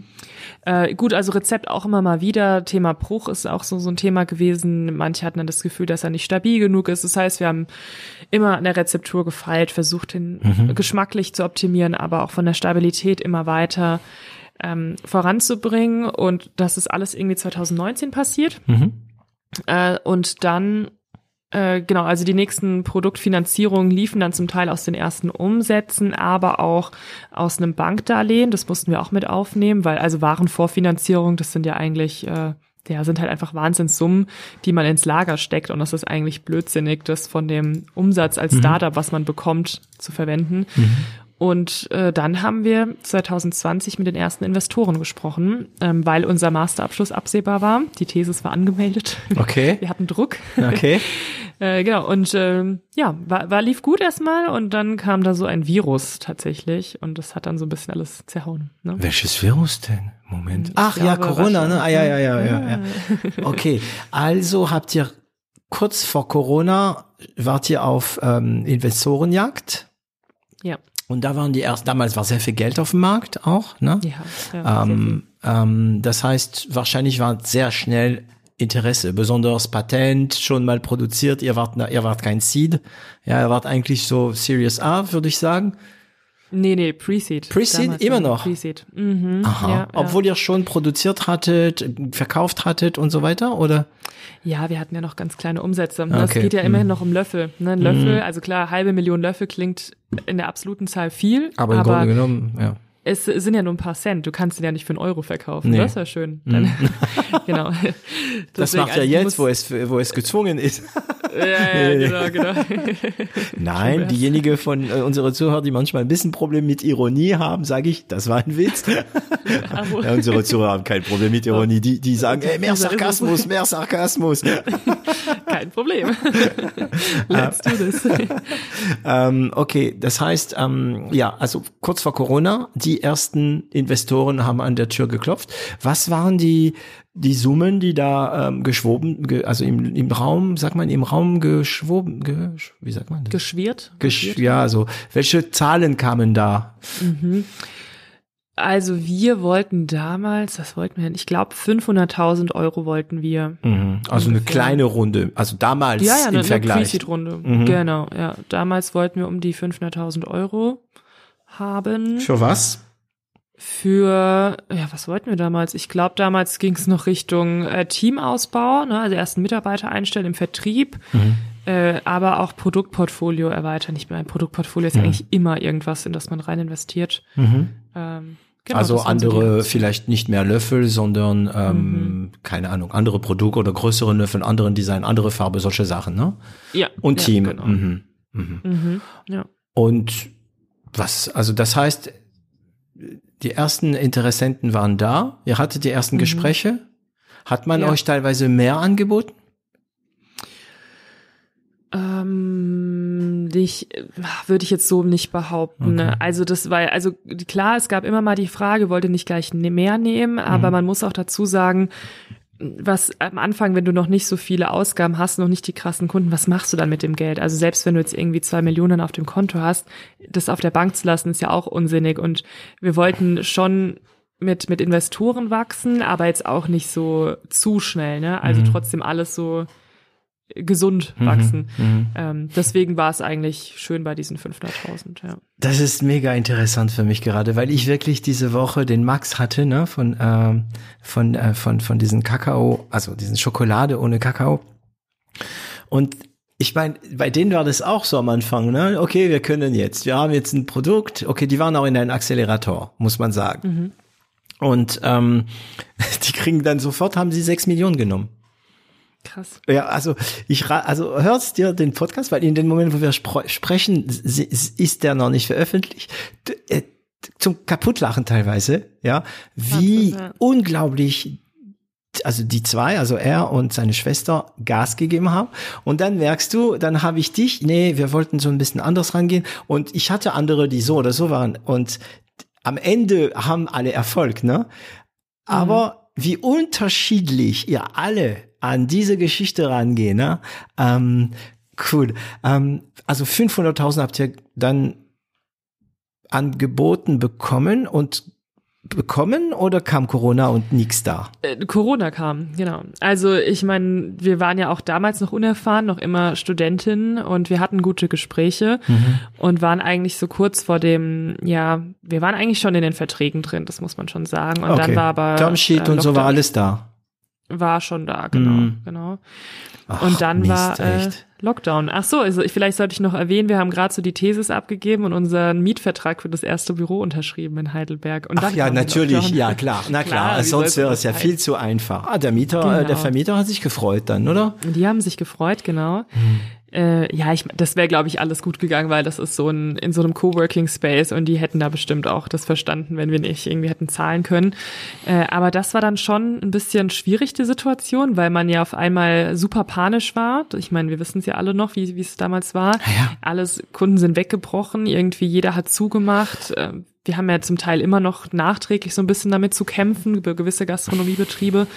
Ja, und die, die Investoren haben natürlich auch gesagt, äh, Leute, weiß ich nicht, euer Hauptkundenstamm muss gerade zumachen. Wir können das mit dieser Bewertung und mit diesem Ansatz echt nicht äh, jetzt gerade umsetzen. Bewertung? Mhm. Du meinst, Genau.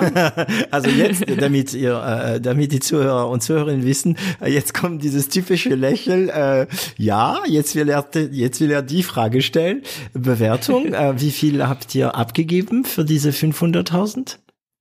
Da, damals, die, das, die kam ja noch nicht zustande, die Runde. Ich bin Ah ja, okay. Aber wie viel Genau, hättet genau. ihr ausgeben? Äh, äh, darfst du sagen? Ähm, ich weiß es gerade ehrlich gesagt nicht Okay. mehr. Aber- also das ist jetzt nicht gelungen. Damals, also das Problem war auch, also wir haben ja dann nicht diese Runde so abgeschlossen. Mhm. Wir haben ja dann äh, mit dem BW Pre-Seed Programm aus Baden-Württemberg, das ist so ein Wandeldarlehen, Mhm. haben wir äh, dieses Programm umgesetzt und das hat uns so ein bisschen ähm, die Flexibilität gegeben, dass unsere Investoren trotzdem noch mit dabei sind, ja, Mhm. und dann einfach so als Mentoren mit am Start sind für dann die nächste Runde, Hm, für die große bei Runde. der dann, genau, bei der dann wir jetzt darüber rätseln können, was da, da die Bewertung war. Hm. Aber damals war das, äh, das Angebot war, war das schon zweistellig? War also Ähm. prozentual was, also prozentual, äh, anteilig, was ihr hättet geben müssen? Weißt weiß du's nicht Kannst mehr? du sagen, Okay. was danach war? Also Ah, ja, gerne, ne, genau. Ne, da, da, also wir haben äh, weniger als 30 Prozent abgegeben, Okay. das kann ich sagen. Für Mhm. wie viel? Für 500.000. Für ungefähr. Ungefähr. alle Plus, Unternehmer, minus, ne? das ist witzig, Pi- weil, Pi mal Daumen. Ja, ja. Ja. Das, das ist der Moment, wo alle, die irgendwie äh, noch nicht gegründet haben oder noch nicht äh, investiert, Investitionen bekommen, alle hören ganz genau zu, ja. Und ähm, alle, die schon das durchgemacht haben, wissen, naja, sie wird es nie sagen, das darf sie ja nicht. Ja, und Ja, das, könnte halt, schaden man- auch. Es könnte auch schaden Ja, Dauer. Ja. das, man, man darf es ja schon sagen. Das ist ja an sich jetzt kein krasses Geheimnis, aber es ist halt einfach aus strategischen Gründen Genau, manchmal genau, nicht so sinnvoll. Genau. Ja, für die nächsten, ne? Ähm, Für die nächsten, ja, genau. Ähm, also 500.000 kommt nicht, kommt Corona. Panik. Was, wie warst du? Also, ihr seid zu zweit. Von Ja. daher, ich, ich thematisiere das immer wieder im Podcast, wenn es mich gerade in meinem Unternehmer, Unternehmerleben äh, beschäftigt. Das beschäftigt mich jetzt wieder zur Zeit. Ähm, ihr seid zu zweit. Das heißt, es ist alles geteilt. Das Leid ist geteilt. Ich meine, Ja. ich meine, das macht nicht alles einfacher, ne, manchmal, aber mh, Dominik Benner zum Beispiel, der will nicht zu zweit sein. Der will allein sein, er will Freiraum, er will entscheiden und Gas geben. Andere könnten das nicht. Ich bin, ich bin mehr so jemand, der gerne teilt, ne? Ähm, aber wie wart ihr denn drauf? Sehr deprimiert. Also das, aber das Habt lag nur noch Eis dann- gegessen den ganzen Tag, oder? Eis wäre schön gewesen. Ja. Ähm, nee, also das, das Problem, glaube ich, war damals auch, dass es ähm, nicht nur aufgrund unseres Unternehmens auch so eine deprimierende Stimmung war, sondern auch, weil man ja grundsätzlich nicht mehr rausgehen konnte Mhm. und nichts machen konnte. Einem waren ja wirklich die Hände gebunden von, von wirklich richtig gutes Studentenleben, am Wochenende auch mal auf Partys gehen, super viel rumreisen. Wir waren auf wirklich sehr, sehr vielen Messen und Pitch-Workshops. Wir Und ihr wurden auch genossen. Ja, genau, wir haben es genossen. Bei Accelerator-Programmen wurden wir dann hier und da mal irgendwo eingeladen und da mussten wir mal hin. Also wir waren wirklich sehr, sehr viel unterwegs. Im Idealfall so zwei bis drei Nächte in der Woche mal zu Hause geschlafen. Das war unser Leben 2019. Masterthesis am Flughafen geschrieben. Also das ist kein Witz, das war schon Ja, verrückt. Ne? Und dann auf jeden Fall so ein Cut und äh, nee, bleib bitte zu Hause. Und äh, ja, ich weiß nicht, wir haben uns damals auch super kleine Wohnungen jeweils gesucht. Also wir wohnen nicht zusammen, aber in der Nähe voneinander, ähm, weil wir eben auch gedacht haben, ja, easy, wir sind ja voll viel unterwegs, braucht man jetzt keine Drei-Zimmer-Wohnung hier in Heidelberg.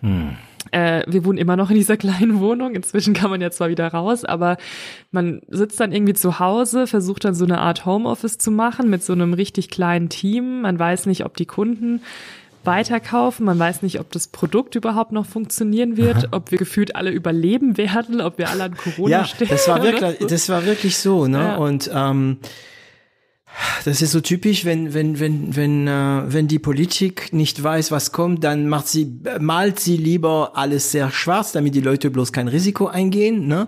Ähm, man wusste nicht, ne? Aber ich meine, wie war die Lage damals? Es war kurz vor der Investition. War eine zweite Charge unterwegs oder gar nicht? Ah ja, doch, stimmt. Doch, doch, es war, ich glaube, zwei Produktionen waren geplant. Ach du, die, äh, Aber- und gebucht?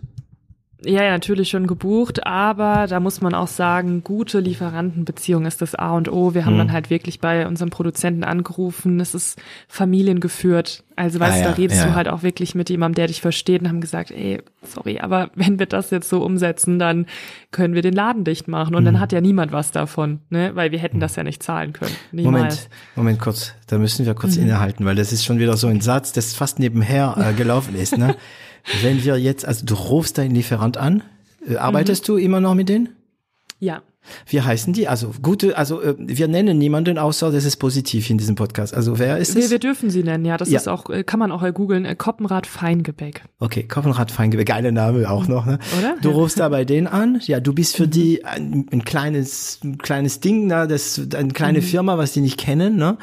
Und Ja. du sagst, hey, und die Situation ist auch nicht übertrieben, das ist kein Narrativ, das ist eine Tatsache. Wenn wir jetzt das bestellen und das bezahlen, sind wir pleite. Ja. An den Punkt wart genau. ihr. An dem Punkt waren wir, ja, Mm, ganz mm. genau. Und dann Ja. legst du dein Telefon auf und bist in der Stille, deines kleinen Zimmer. Nee, ja, tatsächlich haben wir auf die Antwort noch gewartet. Ja, aber nach dem Telefonat Ja, meine ich, ja, ja, ja, genau. Und dann, ja, äh, genau, da, da war Stille, ja, genau. Ja, Okay. aber wir waren erleichtert, weil ähm, Ja. unser Produzent ne, hat Ja, glücklicherweise gesagt, ja, ja, hat gesagt, hey, alles okay, wir sind alle in der gleichen Situation, wir stornieren das Ganze, cool. ähm, wir schieben das auf und haben es dann halt eben auf ein anderes Datum avisiert, bis man halt eben mehr wusste. Mhm. Und das hat uns echt äh, den Arsch gerettet. Ja. Er hat das Datum So, ge sorry für diese vulgären Nee, nee, auch, oh Gott, ich, ich, äh, weißt du, ich, ähm, ich, ich unterrichte ja an der Hochschule und ähm, immer wieder. Und ähm, ich warne immer meine Studenten, ich sage, hey, Jungs, es sind die Jungs bei mir, ne? Das sind von von 30 Studenten sind es vielleicht drei Mädels, weil sie ein Informatiker. hey Jungs äh, und Mädels, ähm, ich kann Englisch, ich kann Deutsch, ich kann Französisch, ähm, ich kann PHP. ähm, also ich benutze alle Wortschatz. Ob es vulgär ist oder nicht vulgär, es ist egal. Ja, also er, er hat euch den Arsch gerettet. Ähm, dann bin ich nicht der Einzige hier, der vulgär ist. ähm, okay, und, und dann? Ich meine, ja, man hat ja gar nicht gewusst. Ah, Hast du, was habt ihr geschätzt, wie lange es dauert, bis überhaupt ein Eisdiel wieder öffnen darf? Boah, wir haben eigentlich damals ja immer auf alle vier Wochen geschaut. Ich glaube, damals war es noch so alle zwei Monate oder jeden Monat, dass man neue äh, Regelung hatte. Dann war auf einmal ähm, der Sommer fast schon wieder rum und wir wussten, okay, also viele Eislöffel werden wir jetzt hier nicht verkaufen. Und ähm, ne, also 2020 ist auch gefühlt weiß ich auch schon gar nicht mehr, was ich da gemacht habe, so den ganzen Tag. Ne? Also es ist so, man, man hat es ja auch schön verdrängt dieses Jahr. Ja. Äh, aber wir sind dann ähm, ins, ins Ausland gegangen. Also nicht, nicht direkt ins Ausland, ne, sondern haben dann tatsächlich über verschiedene Accelerator-Programme äh, versucht, Kontakte ins Ausland zu generieren, ähm, um so unser Geschäftsmodell am Laufen zu halten. Äh, aber wir wussten dann Mitte 2020, dass wir in Deutschland auf jeden Fall keinen Erfolg mehr haben werden. Und dann war auch schon Winter. Mhm. Ja, und dann, dann war ja der ja- harte Lockdown. Da war ja eh alles Zu. verloren. Okay. Das heißt, Ja, habt, ihr habt eigentlich ein Jahr verloren. Und Ja. Ein Jahr verloren, ähm, das heißt nicht nur, also ein Jahr, richtig in Französisch sagt man, ein Jahr trocken verloren. Das ist ein Jahr, dass du auf keinen Fall was machst. Aber dann musst du, dann fängst du nicht wieder da an, wo du warst. Du fängst Mhm. ein bisschen zurück. Das heißt, du musst noch mal ein bisschen mehr als ein Jahr äh, nachholen. Wie, wie hat sich das entwickelt? Man könnte immer sagen, dass, es, dass wir dann doch ganz glimpflich aus dieser ganzen Situation rausgekommen sind. Also ich will jetzt gar nicht irgendwie groß rumjammern, weil irgendwie haben wir es doch geschafft und es gab Leute oder auch Unternehmen, denen ging es so, so viel schlechter als uns. Ja. Ähm, das muss man auch wirklich dazu Ja, sagen. Also ja, wir hatten wirklich sehr viel Glück. Wir hatten ähm, in einem Accelerator-Programm mit Tech Founders ein Projekt mit Aldi, Aldi Nord und Aldi Süd. Ähm, Kurz nach oder während. Corona? Das war alles noch während Corona. Okay. Und damit konnten wir ein super Projekt umsetzen, was natürlich Marketing, aber auch Umsatz und Reichweite gebracht hat. Das war so das eine Thema. Mhm. Und wir haben, ähm, was ich gerade eben schon angeteasert habe, verschiedene internationale Kontakte knüpfen können. Das Durch heißt, dieses so, äh, Wettbewerb, was ihr gewonnen Ja. habt. Mhm. Wie Ja, heißt genau, das, genau. dieses äh, Wettbewerb? das war, also das Tech Founders ist der, das, dieses Programm. Mhm. Das ist in München platziert. Und äh, das fokussiert sich auf ganz verschiedene, da gibt's immer verschiedene Partner. Ich glaube, es war auch mal jemand vom ADAC da, wenn ich das Okay. jetzt nicht falsch äh, hier, also Fake News verbreite. Mhm. Ähm, Aldi ist am Start, aber auch immer mal wieder andere Partner. Es- Ich glaube, auch Okay. eine Versicherung war mal dabei. Ne? Also die suchen nicht nur Food-Startups, sondern eben auch Tech-Startups und Ja. wir hatten halt das Glück. da ähm, reinzukommen. ja, dabei- Aber das ist Tech, genau. was ihr macht, oder? Eigentlich Tech, Food Tech. Food Tech, manche sagen Food Tech. Ich sag, wir machen Marketing und Vertrieb. Ähm, Hm. Wir backen. Ja, kann man. Ja, wir backen, genau. Keine Backen kleine wir- Brötchen, aber wir backen. Aber wir backen, genau. Okay, und das, das lief trotzdem alles während Corona, alles online wahrscheinlich und so weiter, ne? Ja, dann haben wir Hm. ja gelernt, dass man sich auch äh, online treffen kann und nicht immer irgendwo hinfahren muss, um zu reden. Ja, ja. Was ja auch irgendwie sehr effizient jetzt geworden ist. Äh, und ja, Deutschland haben wir dann wirklich so eine Zeit lang so abgeschrieben. Dann haben wir gesagt, okay, also irgendwie passiert ja gar nichts auf dem Markt. Ähm, es gab ja auch gefühlt ständig einen Lockdown hier. Man wusste ja manchmal gar nicht, äh, kann ich jetzt ins Restaurant gehen oder nicht? Das war ja Mhm. wirklich eine ganz verrückte Zeit. Ja, und dann haben wir super starke Kunden in Australien und Israel äh, gewinnen dürfen und auch die ersten Kontakte nach Kanada geknüpft. Und die waren global. offener als wir. Die waren zumindest ähm, geregelter. Also Australien hat ja komplett zwar dicht gemacht und auch Mhm. niemand mehr rein und rausgelassen, aber innerhalb des Landes konnte man sich schon recht frei Bewegen. bewegen. Also, ne, jetzt ich hoffe, Eis kaufen konnte man zumindest. ja, genau, genau. Also ich war selbst nicht dort, deswegen, das weiß ich jetzt halt auch nur von, von dem, was unser Händler erzählt hat. Also vielleicht gibt's da Leute, die das äh, nochmal widerlegen oder bestätigen können. Aber äh, ich meine, dort haben wir sehr viele Produkte hin verkauft. Also das hat irgendwie, irgendwie wurde Eis gegessen. Genau. Und in, ja, in Israel äh, das gleiche Szenario. Ja, ja, die Israelis sind äh, sind auch ähm, also ganz anders wie alle anderen. Also die ganze Welt ähm, ich muss aufpassen, was ich jetzt sage. Äh, die ganze Welt konnte sich theoretisch auch bei Israel bedanken. Weil die ja echt heftig getestet haben. Die Bevölkerung hat mitgespielt, die haben sich alle das Ding spritzen lassen und man konnte immer auf Israel gucken. Ähm, ja, wie reagiert eine große Menge an Menschen, wenn sie geimpft werden und so weiter. Und die haben auch deine Löffel gekauft, oder? Genau, da kann man sich auch eine Scheibe von abschneiden. Ne? Gell? ja. Das heißt, das Genau. war dann, ähm, wann habt ihr die internationale Kontakte gehabt? fing 21 so dann. 2020 an und dann richtig, ich glaube, die ersten Container runter gingen dann so 2021, vielleicht Ja. auch schon 2020. Das war im Okay. Winter, glaube ich, fing es schon an. Ja. Und wie habt ihr das finanziert? Ja, wie haben wir das finanziert? Ah ja, wir hatten ja dann das, das Wandeldarlehen. Das Mhm. hat ja dann geklappt, ne? was ja aus dieser gescheiterten Investorenrunde war, aber Mhm. trotzdem irgendwie noch funktioniert hat. Und ähm, da so konnten wir das dann auch mit mit diesem Geld und mit den Umsätzen konnten wir das dann realisieren. Ja. Okay, okay. Das heißt eigentlich ohne, ohne Investition gebootstrapped, also ein Traktor. Ihr wart erstmal, also ähm, ich, ähm, ich verteidige in diesem Podcast der die zwei Ausdrücke ähm, Traktoren und Raketen. Ähm, Traktoren sind Firmen wie, wie meine zum Beispiel oder wie ihr es am Anfang wart. Und zwar, ähm, ein Traktor bewegt sich langsam, aber auf Dauer kann es sehr, sehr viel Masse bewegen und es wächst langsam. So. Und Raketen, äh, Traktoren sind eigentlich nicht sehr gefährlich, aber es braucht Zeit, bis sie wachsen. Ja. Raketen sind ja gefährlich, weil die explodieren gern, aber wenn sie wachsen, wachsen sie so exponentiell. Das sind die Startups mit großer Investition. Schön. Das heißt, ähm, ihr wart ein Traktor erstmal, ne? Ja, ja. Der genau. aber ein, schon ein bisschen so auf Raketen so äh, so mit glänzenden Augen geguckt hat. Genau, genau, da haben wir schon hingeguckt, ja. Und wir haben ja auch, ne, also ein Traktor braucht ja auch irgendwie Benzin oder Diesel zum Ja. Fahren und das haben wir auch bekommen. Also durch Genau. gewisse Förderung. Er produziert ja, aber Gelder. auch sein eigenes Benzin, ne, weil er verkauft. Brot und- auch, Mhm. genau, genau. Aber manchmal braucht es immer so, ne, so ein bisschen Nachschub. Genau, So, dass es genau. dann auch, ne, auch auf langer Strecke dann Ja. passt, ja. Und Genau. das heißt, also diese Übergangsphase Corona, nicht mehr Corona, ähm, habt ihr dann mit äh, Israel, mit Australien, mit so internationale Kunden. Ich meine, das ist ja Gold wert, ne? Durch dieses Wettbewerb, ne, werden Leute, das ist ja äh, genauso wichtig wie PR und so weiter.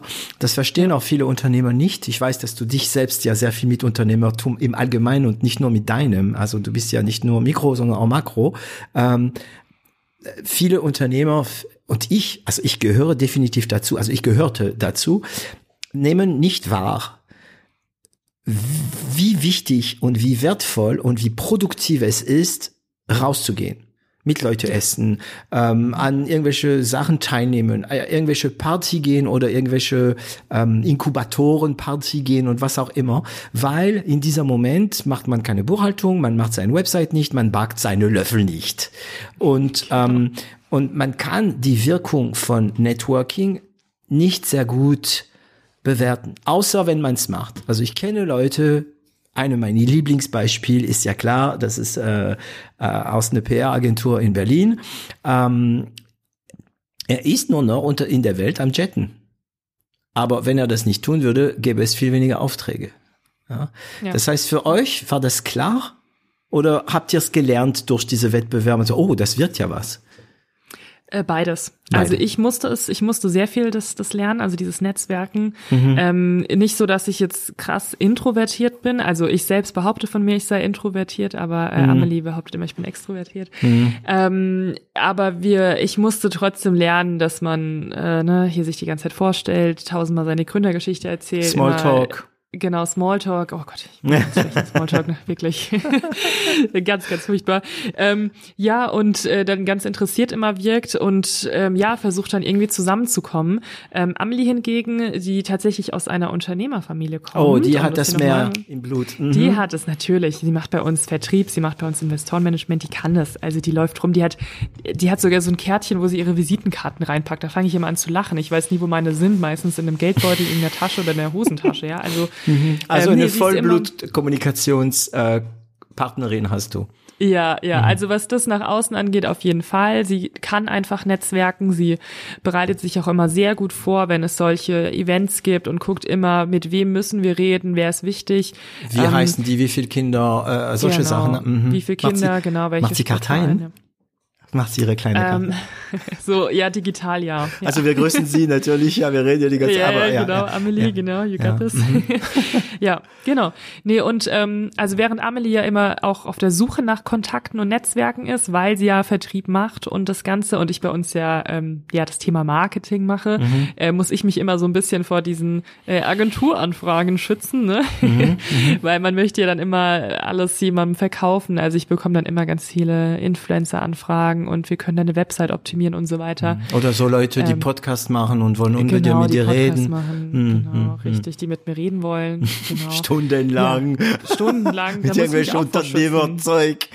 genau, genau. Und dann solche Fragen stellen. Ja. genau. Also, ähm, aber du merkst, ne, dadurch, dass ich jetzt auch hier beim Podcast dabei bin, ne, ich weiß, wie wichtig es ist. Ne, ja, schön. Ich freue mich, dass, reden, dass du ne? das. Danke, Amelie, dass Julia gelernt, das gelernt hat. Amelie, ja. genau, danke. Okay, ja. also, aber weißt du, ist es so Smalltalk, alle, alle sagen, ah, Smalltalk, Smalltalk, okay, da muss man durch als Unternehmer. Außer mhm. natürlich, außer du bist zu zweit und du hast einen Kompagnon oder eine, eine Kompagnin, eine, also eine Partnerin, die, ähm, wie sagt man Kompagnon auf, auf weiblich? Kompagnin, Kom Kompagnonin. Äh, das ist, es ist doch ein französisches Wort, oder? Compagnon, Compagnon, Compagnon. Ja, aber ich glaube, wir müssen es nicht gendern, oder? Wenn es ein kein deutsches ich will Wort ist. Gendern. Ja, ja. Dann, also, dann Partnerin, sag Partnerin. Äh, genau, Partnerin. Dann musst du, ja. ja. ja. Ähm, äh, ja, da muss man auch aufpassen, weil auf Deutsch äh, Partner ist manchmal auch äh, was anderes als Geschäftspartner und in Französisch ist genau das Gegenteil. Ein Kompagnon könnte man denken, mhm. äh, was? Ähm, genau, also außer, sagte ich, wenn deine Partnerin ähm, rausgeht und du musst nicht, ja. Aber ich habe eins gelernt bei diesen Sachen. Also erstmal, man kann sich teilweise die Leute auswählen, mit denen man rausgeht. Und ich meine mhm. nicht, ob sie, es tut mir jetzt leid für den Ausdruck, nützlich sind oder nicht für die Firma. Ähm, man kann wirklich auf Dauer eine Mischung bekommen, so dass man um sich herum Leute hat, die nützlich sind für die Firma und die einem auch Energie geben und denen man auch gerne Energie. Manche, bei manchen geht es bis zu einer Freundschaft, ja, aber am Anfang Masse einfach, ja. Ähm, und ich muss sagen, wenn ich auf so eine Veranstaltung bin und viel Smalltalk und so, ähm, ich, ich, es gibt Leute, also manchmal triffst du wirklich auf unglaubliche Leute, ja. Das stimmt. Ja, und dann aus diesem Smalltalk merkst du, kommt so fett Energie raus und du weißt zwar nicht warum, aber danach hast du ein breites Lächeln, ne? Aber ja. es gibt Leute, denen die mögen das nicht. Also ich, ich kenne ein paar und die, die mich kennen und diesen Podcast hören, wissen, dass ich von denen rede jetzt. Die, die bleiben lieber in ihrer Höhle. Ja, und ja. kruscheln vor sich rum, ja, Maschinen massig manchmal, aber kein Networking. Ne? Ähm, aber ich habe nicht ja. das Gefühl, dass es dich so schwer vorkommt. Ja, äh, deswegen, das meine ich mit, mit, dass ne, meine Selbstwahrnehmung eher introvertiert ist und Amelie mhm. sagt aber eher, ich bin extrovertiert. Also ähm, natürlich rede ich auch gerne mit Menschen, um Gottes Willen. Ne? Mhm. Es ist wahrscheinlich auch nicht so, dass ich das gar nicht, gar nicht mag. Ich habe einfach eine sehr kleine Social Battery. Und ähm, ah, okay. genau, ich glaube, das ist das die richtige Beschreibung dafür. Das ist ein und gutes, ich bin ja Genau, und ich bin halt super schnell dann ausgelaugt, wenn ich die ganze Zeit lächeln muss und äh, immer, ne, so immer funktionieren muss. Und manchmal ja. muss ich mich, brauche ich aber mal so meine Kammer, meine Kopfhörer und muss mich halt einfach mal auf ein Thema fokussieren. Ähm, aber auf der anderen Seite, so auch im Privaten, also wenn mich eine Freundin nachts anruft, hey, gehen wir zur Party, dann springe ich aus dem Bett, ne? Also das, da bin ich dann wieder voll am ja, Start. Ja, weil die Batterie, also, die Social Battery ist voll. Aber dann, wenn du zurück vom Party genau. kommst, brauchst du vielleicht zwei, drei Tage, bevor du wieder so eine Aktion starten kannst. Einer, einen Tag, ja. Einen Tag, aber nicht so. Witzig, also ich ja, bin, bin ja. da, ich bin voll das soziale Tier, ich weiß es. Ich fühle mich einfach, schon die Idee dahin zu gehen, wo viele Leute sind, die ich nicht kenne, finde ich einfach geil. Ja, das, das da kriege ich Angst davor. Ja, ich, ich, ja ah. aber es ist, Achtung, ich, ich glaube nicht, versuch mal, ähm, äh, ich glaube, da ist ein Adrenalinkick drin. Und das mhm. hängt davon ab, wie du es deutest. Du kannst es als Angst deuten ja, oder als ähm, als Aufregung, ne? Das ist wie mhm. bevor du den äh, aus dem aus dem äh, aus dem Flugzeug springst, also mit Fallschirm natürlich. Ähm, da gibt's diesen Adrenalin und am Anfang deutest du diese Adrenalin wirklich wie Angst. Das ist es ist Angst. ja. Aber auf Dauer kommt auch diese diese diese ah, ja geil ja ja ja jetzt wieder mal springen ne ähm, ja. aber ja Cool. Also, zurück zum, äh, zu, zu unseren roten. Wir sind wieder schön geschmetterlingt, also nach rechts und nach links gegangen. Äh, das heißt, ihr habt durch diese, ähm, diesen Wettbewerb, ihr habt es auch gewonnen, aber gibt's Kategorien dann, oder? Oder gibt es eine Firma, die gewinnt? Also wir wurden damals, wir haben gewonnen, weil wir und durften dann mit Aldi zusammenarbeiten. Das war unser oh, Preis im wow. Prinzip. Das heißt, ja, Aldi bestellt bei euch dann also nicht ganz so einfach war es tatsächlich Aha. nicht. Äh, wir wollten, dass unser Produkt in einem Convenience-Produkt im Einzelhandel zu finden ist. Also weil unsere Löffel einfach so in, ins Regal zu stellen, das funktioniert nicht. Also wer kauft schon für den privaten Gebrauch essbare Löffel? Das ist halt einfach, mhm. du benutzt ja. sie als Endkonsument, aber unsere Kunden sind äh, Geschäftskunden, also B2B-Kunden. Mhm. Und deswegen haben wir einen Partner gesucht, mit dem wir unsere Löffel äh, kombinieren können. Also mhm. sei es ein Joghurt, ein Pudding und so weiter. Und hier haben wir einen ganz coolen Partner gefunden, Made with Loof heißen die. Made, mhm. und genau, und die haben aus äh, äh, aus Lupinen, also einen veganen Pudding und verschiedene andere Alternativen haben die inzwischen äh, hergestellt und das hat äh, ja wunderbar funktioniert und dementsprechend hat dann ähm, tatsächlich, ich glaube, Made with Lou von uns gekauft und dann wiederum Aldi von denen. Also so war, glaube ich, die Konstruktion. Ja. Okay. Ihr seid ja bei Metro, ne? Ja, genau. Oh, ja, das sind perfekten Wiederverkäufer, ne? Weil bis da, bis du dann in den Handel kommst, verkaufst du, vertreibst du selbst direkt an den Endverbraucher. Also bei dir sind es die Läden und so weiter. In dem Moment, mhm. wo du im Handel kommst, ist natürlich, also die Tatsache, dass ein Produkt im Regal steht, bewirkt es schon, dass es sich verkauft. Und wenn es ein gutes Produkt ist, dann verkauft es sich immer wieder, immer wieder, immer wieder. Eine Frage. Gibt es Konkurrenz? Äh, ja, die gibt es, aber vielleicht darf ich ganz kurz was zu dem Regalplatz sagen. Ja. Ähm, tatsächlich, da fangen, da fangen dann die nächsten Probleme an. Ah. Weil, äh, ja, genau, also ich weiß jetzt nicht, ähm, wie sehr du im Food-Thema drin bist, aber wenn du im Handel bist oder auch gerade im Lebensmitteleinzelhandel, ja ähm, boah, also sehr, sehr anstrengend. Ich bin heilfroh, mache manchmal drei Kreuze, dass wir nicht im klassischen äh, Rewe, Edeka und so weiter im Regal sind, mhm. weil das ist wirklich Außendienst, Außendienst, Außendienst. Du musst da wirklich ständig gucken, passen die Produkte, stehen die richtig, kaufen die Du musst nach, in den Läden gehen und das prüfen. Ja. Oder Oh, genau, oder, Oder auch selbst noch viel nachtelefonieren. Beides. Also viele gehen auch hin, also es gibt verschiedene Strategien und das ist natürlich sehr kostenintensiv. Ne? Das heißt, du hast dann wirklich ähm, Vertriebler oder Außendienstler, die dann in gewissen Regionen unterwegs sind und dort dann die ähm, Läden abklappern, um zu schauen, ob die Produkte gut platziert sind. Aber ähm, ja. ich stelle mich kurz dumm, ne? Ja, wieso? Mhm, ich meine, ist doch kein Problem. Äh, Metro kauft dir das Ding, du machst au, äh, aus, dass es äh, zum Beispiel auf Augenhöhe in den Regal ist und gut ist. Das mache ich mit Metro aus, genau. Aber die Läden werden ja von unterschiedlichen Managern geführt und die kriegen das natürlich nicht mit. Mhm. Und wir hatten es auch, dass bei dem, bei einem Markt wurde dann, war dann der Aufsteller, wurde dann irgendwie weggeschmissen, weil die es nicht gecheckt haben, was das sein sollte. Äh, Ah, bei ihr habt Aufsteller auch. Ja, wir hatten so, haben so richtig schöne Displays, wie so ein Mini-Eiswagen sieht es aus. Echt? Äh, Cool. Ja, genau.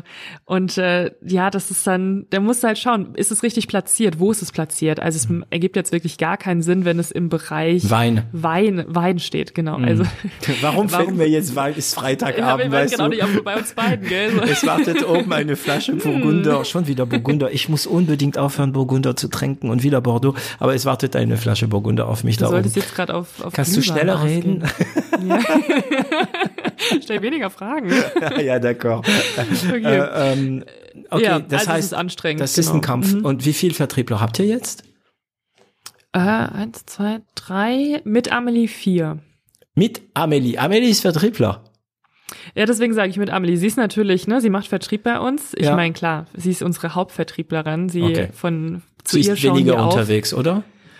Äh, sie ist schon auch viel unterwegs, aber sie hat halt auch andere Dinge zu tun. Sie macht ja auch Investorenmanagement, sie macht auch die Logistik, Mhm. sie löst tausende Probleme. Ähm, und sie ist auch bei allen anderen Vertrieblern immer noch so ein bisschen mit drin, wenn es um Preisverhandlungen geht. Ähm, ja, und andere Projekte. Wie viel seid ihr jetzt insgesamt? Ungefähr zehn. Also Zehn. es schwankt immer wegen Praktikanten, Werkstudenten, ne? aber ungefähr zehn. Ungefähr zehn. Okay, also ich, ähm, ich habe seit, sagen wir mal, zwei Jahre in meinem Bekanntenkreis äh, neuerdings zwei Vertriebler, die verkaufen äh, Brillen an Optiker. Und ähm, seitdem ich sie kenne, habe ich wirklich, also für mich war Vertrieb schon immer zentral und wichtig. Und Vertriebler, aber seitdem ich die kenne, weiß ich, wenn du ein, sagen wir, einigermaßen gutes Produkt hast und du hast zwei Maschinen, wie die zwei sind, dann läuft's. Ja, aber die Maschinen musst du finden. Also Ja, no und offense, ich liebe ja, meinen, ja. genau, ja, ich, ne, also meine Vertriebler liebe ich über alles. Ähm, aber wir sind ja auch neu im Business. Ja, ne? und das- äh, ja. Sorry, ich wollte dich jetzt nicht Nee, unterbrechen. nee, nee, Hau ich habe dich unterbrochen. nein, nein, Gottes Willen. äh, die, die, die, und die Vertriebler sind ja auch genau die Person, die wissen, wie man verhandelt, auch mit dem Arbeitgeber. Ja, das stimmt. Also ja, auf jeden Fall. Ähm, aber ich glaube, was unsere Mitarbeitenden äh, und auch gerade die Vertriebler bei uns schätzen, ist die Flexibilität tatsächlich, die wir, die wir bieten. Und ich meine, ähm, wir sind nun mal ein Start-up, ne? Und die sehen ja auch anhand ihrer Umsätze, was eben drin ist in der Verhandlung, ganz klar. Ähm, aber bei uns ist es schon noch sehr familiär. Wir sind halt gerade so aus dieser Corona-Krise gerade raus. Dann war jetzt irgendwie Inflationskrise, Wirtschafts, man weiß es nicht, was für eine Krise. Ähm, also das heißt, wir suchen uns ja jetzt auch keine Mitarbeiter raus, die krass extrinsisch motiviert sind. Wenn da jetzt einer kommt und der fordert ein Gehalt von 100.000 im Jahr, dann sage ich direkt, ja, dann geh doch zur BASF Ja, oder keine Ahnung nicht. wohin. Kann ich genau, nicht. funktioniert halt nicht. Ja, wir sind, also auch wenn wir jetzt schon vier Jahre alt sind, wir sind trotzdem noch ein Start-up, ne? Wir wachsen gerade noch und Mhm. Ähm, man muss bei uns auch echt intrinsisch motiviert sein und Bock haben, was zu bewegen. Dafür hat man sehr, sehr viel Freiraum, man kann sich selbst verwirklichen, ähm, ja, ohne jetzt für uns zu werben, aber Mhm. Ja, und ich meine, ähm, ich habe demnächst auch gelesen, dass die Generation Y und Z, also ich weiß nicht, welche Generation äh, deine Vertrieblerinnen, Vertriebler sind, aber die Generation Y und Z guckt anscheinend nicht mehr vordergründig auf dem Gehalt. Es bleibt natürlich sehr wichtig, aber vordergründig gucken sie auf anderen Sachen, also Work-Life-Balance und so weiter, aber auch das, was ihr auch sehr anbietet, dieses ökologische äh, Seite, ja, ähm, retten wir die Welt, also wir tun unser Teil, ja, wie der Kolibri, äh, äh, retten wir die Welt, das ist wichtig. Und das können natürlich großen Firmen, die gleich mal einen Anfänger 100.000 Euro Fixum geben, ähm, das können die großen Firmen teilweise nicht, äh, nicht bringen. Absolut. Ja. Also unterschreibe ich zu 100 Prozent. Mhm. Ähm, auch witzige Anekdote hier. Ähm, als wir angefangen haben, die ersten äh, Praktikanten und auch Werkstudenten einzustellen, äh, war das eigentlich relativ äh, simpel, weil wir da gab es viele Studenten irgendwie, die einen Job gesucht haben. Man mhm. konnte sie mit dem äh, ganz klassischen Stundenlohn irgendwie catchen und die haben in der Regel natürlich auch mehr gemacht, als sie mussten, weil die motiviert waren, weil die ja. Bock hatten. Ähm, so kenne ich das eigentlich auch, habe eigentlich auch immer irgendwie mehr gemacht, als ich musste. Äh, und dann jetzt so in den im letzten, in den letzten ein, zwei oder anderthalb Jahren äh, kam dann mehr Bewerbung von Generation Z-Kandidaten rein, mhm. ähm, die also wir haben uns natürlich die Besten rausgesucht, aber man hat ganz klar gemerkt, ähm, Geld, ja, okay, ist zwar das eine, ja. hier muss natürlich auch passen, aber äh, freitags, nee, da brauche ich frei. Das, ja. Nee, das geht natürlich nicht. Und Was, 75 Prozent würde ich gern machen. Mhm. Genau, bis 18 Uhr, nee, also ich würde schon gern um 17 oder 16 Uhr gehen. Und dann mhm. dachte ich mir auch immer so, hey, okay, krass, aber ich meine, gut, irgendwie pa passt die Person rein, probieren wir es doch aus. Und es hat sich halt echt gezeigt, die wollen halt einfach Zeit für sich mit Freunden, I don't ja, know für was. Ja, ja. Und ähm, also ich habe auch keine Ahnung. Ne? Es ist nur Vermutung.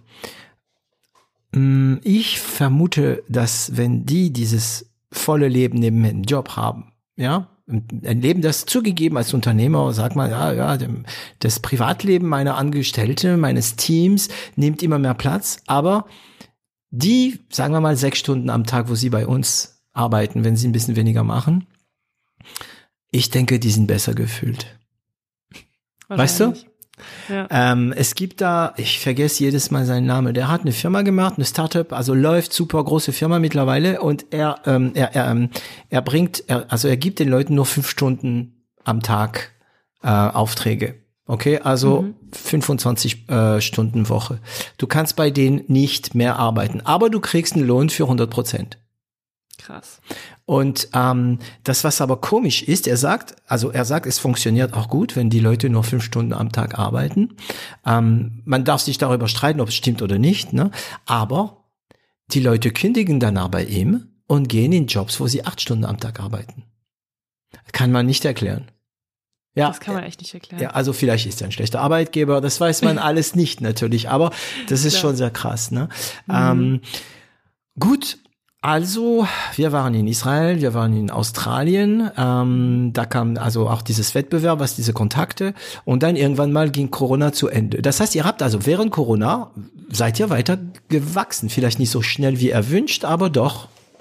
Ja, wir okay. sind tatsächlich gewachsen, ja.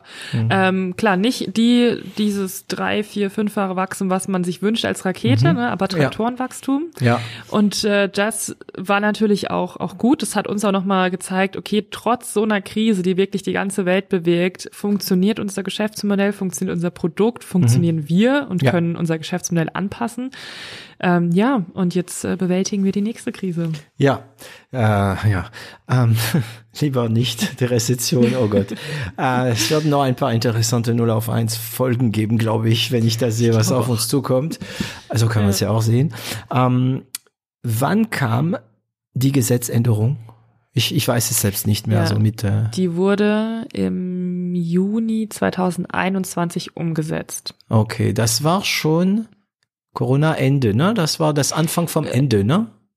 Ja, das Anfang vom Ende, genau. Hm. Ja, ja. Von also, Corona. Also, ja, also fast, fast am Ende, genau. Ja, kann man so sagen. Und sind die Telefonleitungen durchgebrannt oder ging's voll ab oder?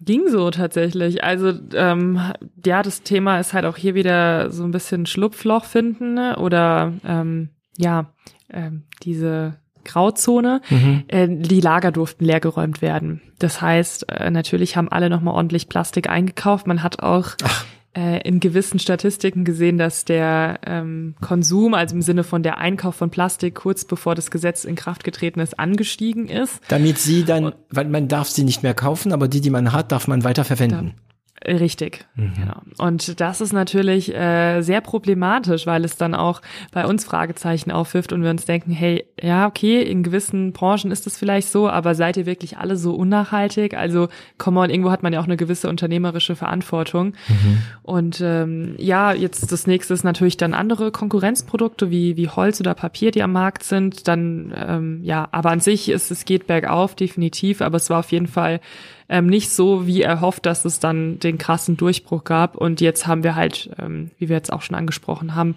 äh, das Thema Energiekrise und äh, irgendwie auch Inflation, was dann jetzt auch nochmal neue Fragezeichen mhm. mit sich bringt. Ja, ich weiß noch bei dem Thema, äh, es gab ja mal diese Geschichte mit Glühbirnen äh, dass die äh, Glühbirnen, wie wir sie früher gekannt haben, äh, verboten wurden.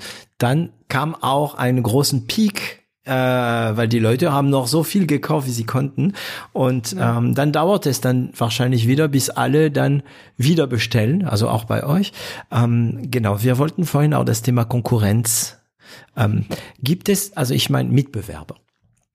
Ja, ja also, äh, es gibt Mitbewerber. Ja, es gibt genau. Mitbewerber. Also ich meine, ja. abseits von Holz und so weiter, weil mhm. bei Holz für mich bin ich gut. Ich bin, ich habe gelernt, äh, nachhaltig zu denken, aber ich bin, weißt du, diese Generation, die damit irgendwie nie wirklich konfrontiert worden ist. Deswegen dauert es bei uns ein bisschen länger.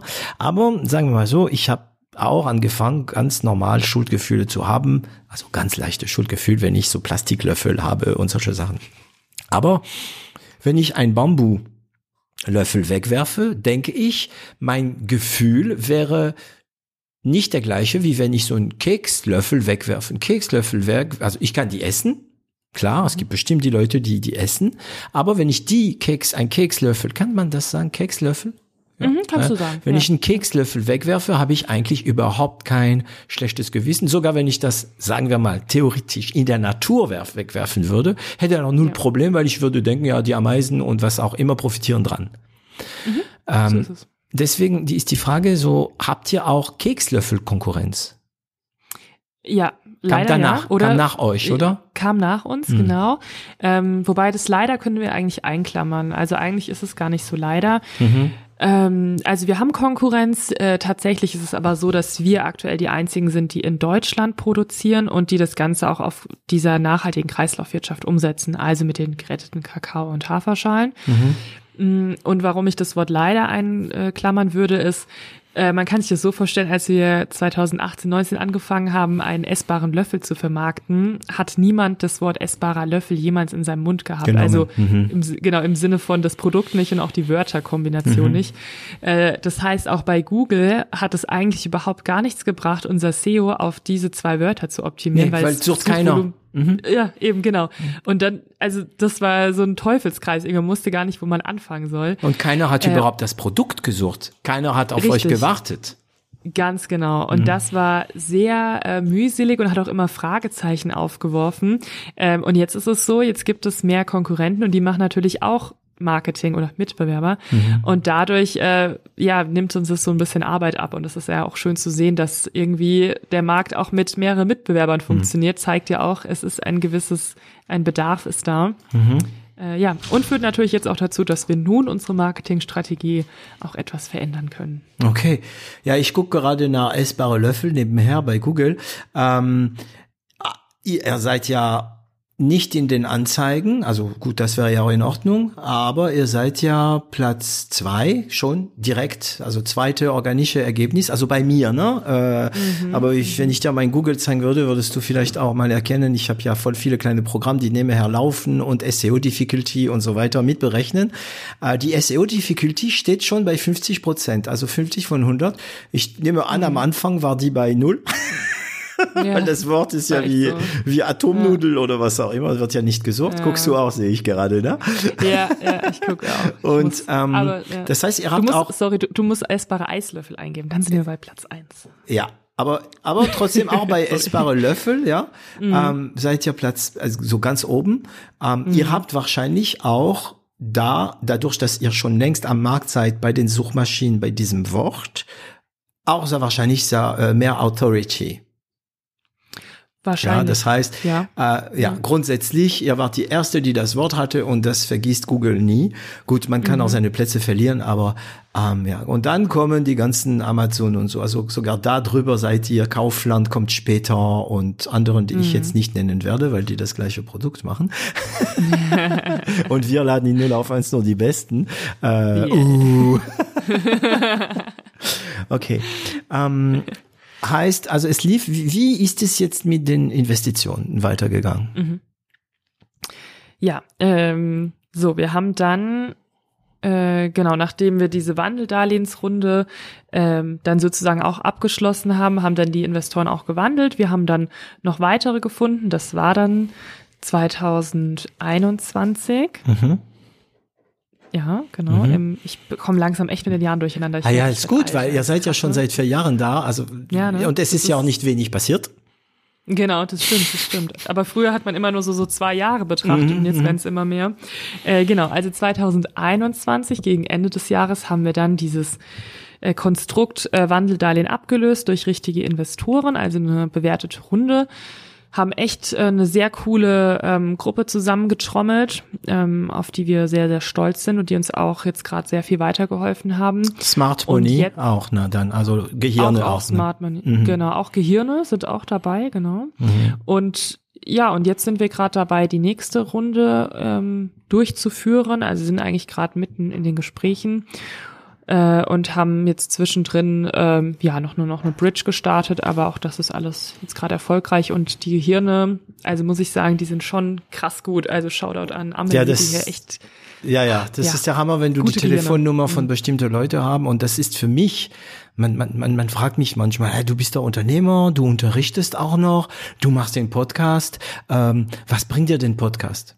Mir hat tatsächlich, tatsächlich jemand gefragt, ja, äh, wie verdienst du da Geld? Aber das ist eine Frage, die sollte man eigentlich, ja, wenn jemand sowas sagt, dann weißt du sofort, dieses jemand hat keine Ahnung und du brauchst nicht erklären. Aber es, die Frage wurde gestellt und so. Und ähm, weißt du, von wem ich alles die Telefonnummer habe? Ja, Ich weiß es nicht, aber, du wirst mir bestimmt ja, verraten, ja, also oder? du kannst, also guck dir einfach die 0 auf 1 Gäste, ne? Und all Ja, diese klar. Leute kann ich theoretisch, wenn ich irgendeine Frage habe zu einem Thema anrufen und ich krieg sofort eine super ähm, ähm, gute Antwort oder die Person also, ah ja, das habe ich schon gehabt, also mach das so und so und so, du weißt ja, ne? Das ist mein Ja, Smart ja. Money, ja. Ja, das sind die Gehirne. Ähm, ist mir demnächst passiert mit Mike Lever von Build One. Ich, ich, oh gut, mit ihm haben wir noch mal eine Folge gemacht zum Thema Remote zum Beispiel. Er ist voll drin, ja. Der hat, der ist in einer, ein Jahr, ähm, innerhalb ein, eines Jahres von 10 auf 40 Mitarbeiter, alles in Remote. Wow. Ja, und dann, dann weißt du, dann, wenn ich ein Problem habe, rufe ich ihn an, ich sage, du, wie hast du das gemacht? Ah ja, das musst du da und da kannst du den anrufen und dann kannst du das und das kostet so viel. Okay, gut, danke schön, tschüss. Ja, und das Nice, ja. vergisst man, also das Geld ist natürlich wichtig, wenn man skalieren will, weil ich sehe deine Augen immer, wenn du das Wort äh, Rakete äh, in den Mund nimmst, das ist, es ist schon so ein Wunsch, so schneller zu skalieren, gesund, aber schnell. Ähm, und das heißt, Klar ist das Geld dafür da, aber die Leute auch, ne? Ähm, und wie viel habt ihr genommen dann?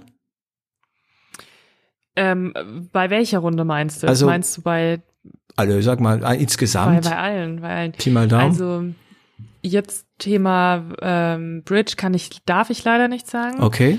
Ähm, damals Bridge habt ihr Runde hinter euch, ne? Oder? Haben wir jetzt gerade hinter uns. Ihr seid, okay. Mhm. Ja, weil ja jetzt die nächste auch schon ansteht. Also es ist alles so ein bisschen verstrickt und kombiniert. Mhm. Ähm, äh, was, was haben wir eingenommen? Also ein äh, wa- was, über welche Aussage freust du dich nicht? Einen höherstelligen, nee, höher sechsstelligen Betrag. Betrag. Ne? Mhm.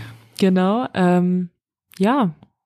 Und hat gut gereicht. Vielleicht kann ich eher da aus dem Nähkästchen plaudern. Ich habe ja schon gesagt, dass ich nicht Gerne. so ganz konkrete Sachen sagen kann, aber ähm, also was uns so ein bisschen vielleicht auch als Learning, vielleicht für Leute, die jetzt auch noch mal eine Runde aufnehmen wollen, ähm, ja, war es auf jeden Fall, dass die Burnrate, die lässt sich unglaublich schnell nach oben treiben, aber es dauert gefühlt doppelt oder dreimal so lange, bis man sie wieder runtergeschraubt hat. Und das sollte man Ah. auf jeden Fall ni- nicht unterschätzen. Ähm, wir haben gedacht, also als wir das die erste richtige Runde jetzt abgeschlossen haben, wow, Wahnsinn, let's go. Lief auch gut, weil die Umsätze auch liefern, äh, liefen. Mhm. Aber dann war wieder so Schlag auf Schlag, so ähnlich wie bei Corona. Oh, stopp. Hier passiert gerade wieder was am Markt, ist wieder Unsicherheit da. Lass mal kurz nicht nochmal essbare Löffel kaufen. Und ähm, das hat dann wiederum dazu geführt, dass Umsätze so ein bisschen schwankend waren, ein bisschen weggefallen sind. Äh, trotzdem das Personal aber in dem Maß natürlich eingestellt war. Ähm, hier Google Ads natürlich aufgeschraubt, hier nochmal Kosten, hier nochmal Verträge. Ähm, und so schnell konnte man eigentlich auch gar nicht reagieren und es wieder runterschrauben. Äh, deswegen, es war jetzt schon, schon taffe Monate auf jeden Fall, so in, in dieser Jahreshälfte. Aber das sollte man auf jeden Fall nicht unterschätzen. Und deswegen meinte ich auch vorhin so kurz mit dem, was machen wir mit dem ganzen Geld? Weil man hat, man sollte das auch echt nicht unterschätzen, wenn man so viel Geld bekommt, auch gerade sechs Millionen.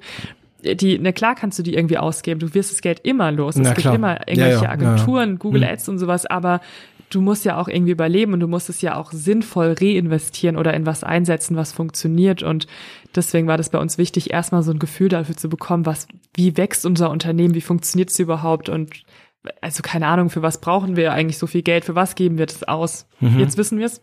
Mhm. Ja. Aber ja.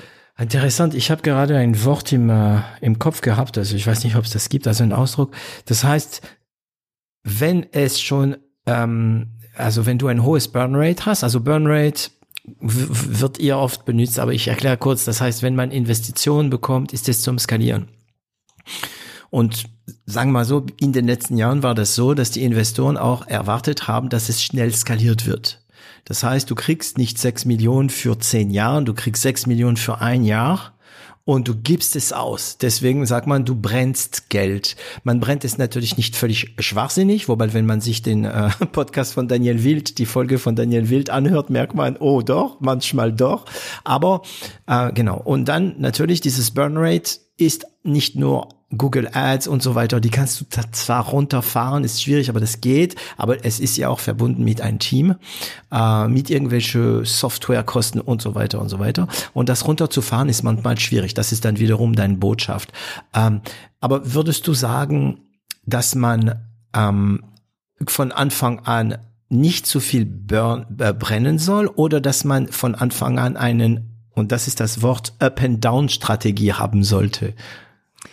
Zweiteres, ja. Also die Up-and-Down-Strategie auf jeden Fall. Also sich einfach zu überlegen, okay, was sind Kosten, die ich auf jeden Fall ganz schnell runterfahren kann im Worst Case, ja, und die auch keinen Schaden irgendwie der, der Firma bringen oder, Mhm. Oder auch keinen Team. Mhm. langfristigen Schaden. Genau, oder dem Team, richtig. Also sowas wie Google Ads.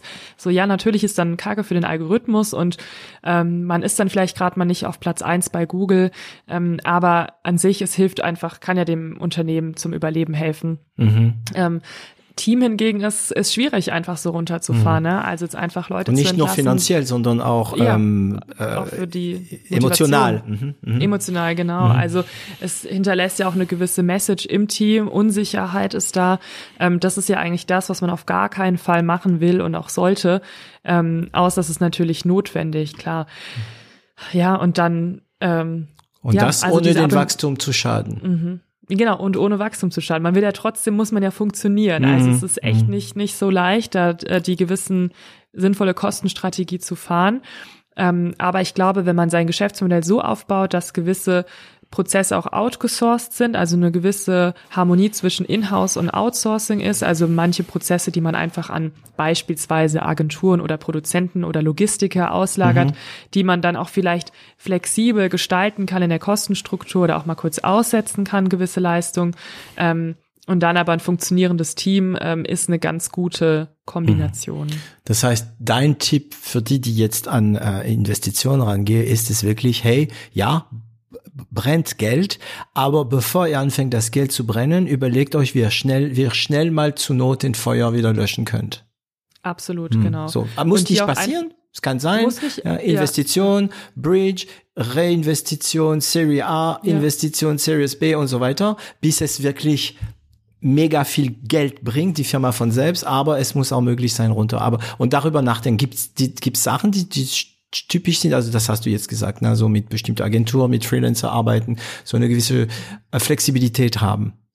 Ja, Hm. genau, Flexibilität haben, aber auch einen guten Finanzplan irgendwie haben. Also ähm, vielleicht auch jemanden haben, der sich den Finanzplan auch immer mal wieder so ein bisschen, der den challenged, ja. Mhm. Das kann jemand sein aus dem Finanzteam, das kann auch der Investor sein, es kann auch ein anderer Mentor sein, wenn man da so viel Vertrauen hat, das, das rauszugeben. Mhm. Ähm, und auch einfach mal gucken, was passiert. Wie lange überleben wir denn, wenn wir jetzt zwei Monate lang null Euro Umsatz machen? Also wirklich gar nichts. Was, was passiert Was dann? machen wir dann?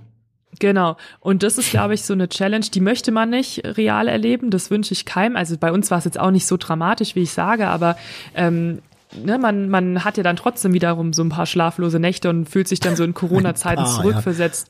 Ja. und ich meine, die Probleme, die man ja hat, die werden ja irgendwie nicht weniger. Also im Gegenteil, die Dimensionen werden viel, viel krasser. Man ist zwar geübter, mit Problemen mhm. zu lösen, aber die Dimensionen sind einfach äh, heftig, während wir so in Corona nur uns, also um unser Überleben kämpfen mussten, müssen wir jetzt das von unserem Team auch noch mit sichern. Ja. Also ja. Ähm, genau, also sich auch mal challengen und realistisch bleiben. Ja, da ähm, hat der Bojan Widenov, ähm, ach, Mannheim, ne? Apropos Mannheim. Mhm. Äh, Bojan Widenov ist der ähm, Gründer und ähm, Direktor des ähm, Mannheimer äh, Philharmoniker.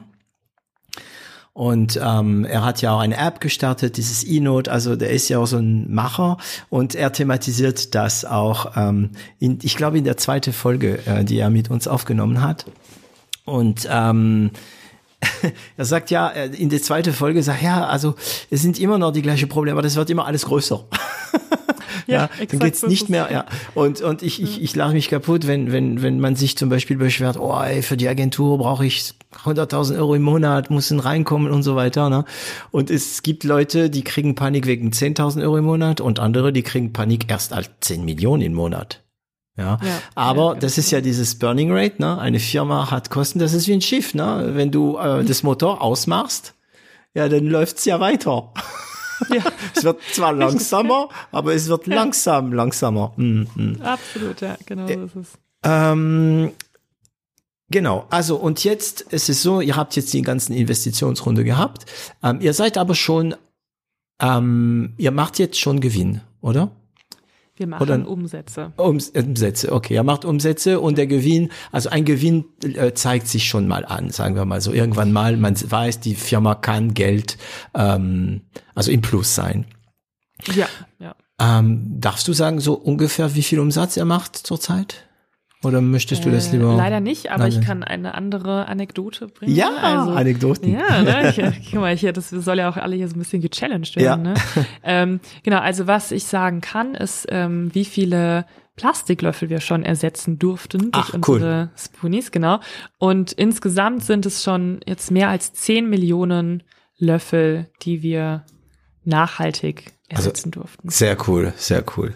Ähm, Gut, und was sind jetzt, wir haben jetzt die Runde gemacht, wir kennen jetzt die Geschichte, äh, die Höhen und die Tiefen, aber was sind die Themen, die dich am, du magst das Wort Challenge, also was sind die Themen, die dich am meisten gechallenged haben? Das heißt, mhm. Sachen, die denen du nicht gut warst oder von denen du keine Ahnung hattest, wo du wirklich an dich arbeiten musstest. Bei, ein, bei den einen ist es das, dieses äh, Delegieren, bei dem anderen ist es einfach nur die Buchhaltung, bei der dritten ist es die Finanzen allgemein.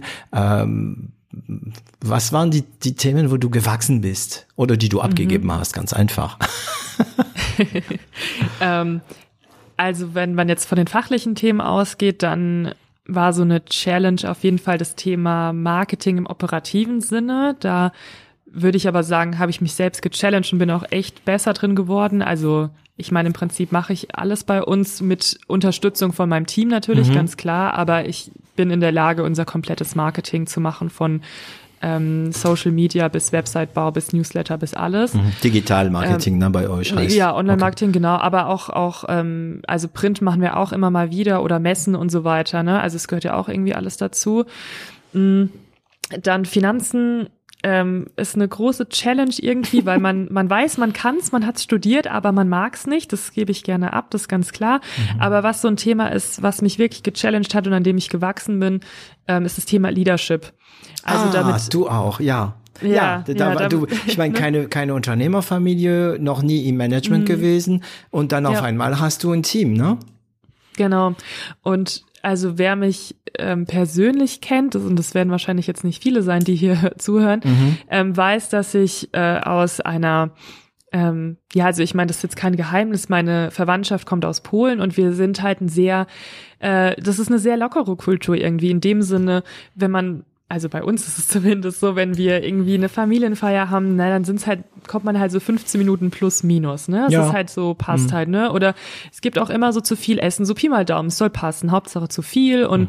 ähm, ja, auch nicht so viel Stress, ne? Klar, also passt schon irgendwie, aber man kriegt es schon hin und man arbeitet aber auch viel dazu, ne? Aber ähm, und das führt eben auch dazu, dass ich ein Mensch bin, der ein ganz, ganz schlechtes Zeitmanagement hat. Also Ah. beispielsweise, ne, wenn ich weiß, okay, ich brauche jetzt 40 Minuten irgendwo hin oder ich muss um 13 Uhr dort sein, dann ja, vergesse ich halt, dass ich auch 40 Minuten dorthin fahren muss. Also so wirklich dumme Sachen, aber ich glaube dann, ne, es passt schon irgendwie. Ähm, ja, das heißt, ich kann ja auch meinen Mitarbeitern nur selbst ein Vorbild sein. Äh, nee, ich kann ja nur das von meinen Mitarbeitern auch verlangen, Wenn bei dem du- ich dann auch selbst ein Vorbild bin. Ne? Also kannst du nicht sagen, seid pünktlich zu dem Termin und ich komme selbst immer zu spät. Also auch Leadership in diese Richtung, dass man selbst an sich arbeitet. Ähm, ja, und irgendwie, ja, Leadership ganz allgemein. Ich meine, da kann ich jetzt stundenlang darüber reden, was für Einzelchallenges sind, aber ich glaube, jeder weiß ungefähr, in welche Richtung das geht.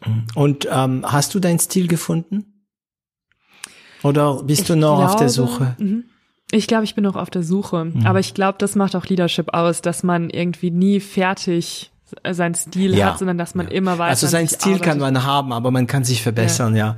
genau Ähm, verbessern, auch verändern im Alter, oder? Ja, keine auch, Ahnung. oder?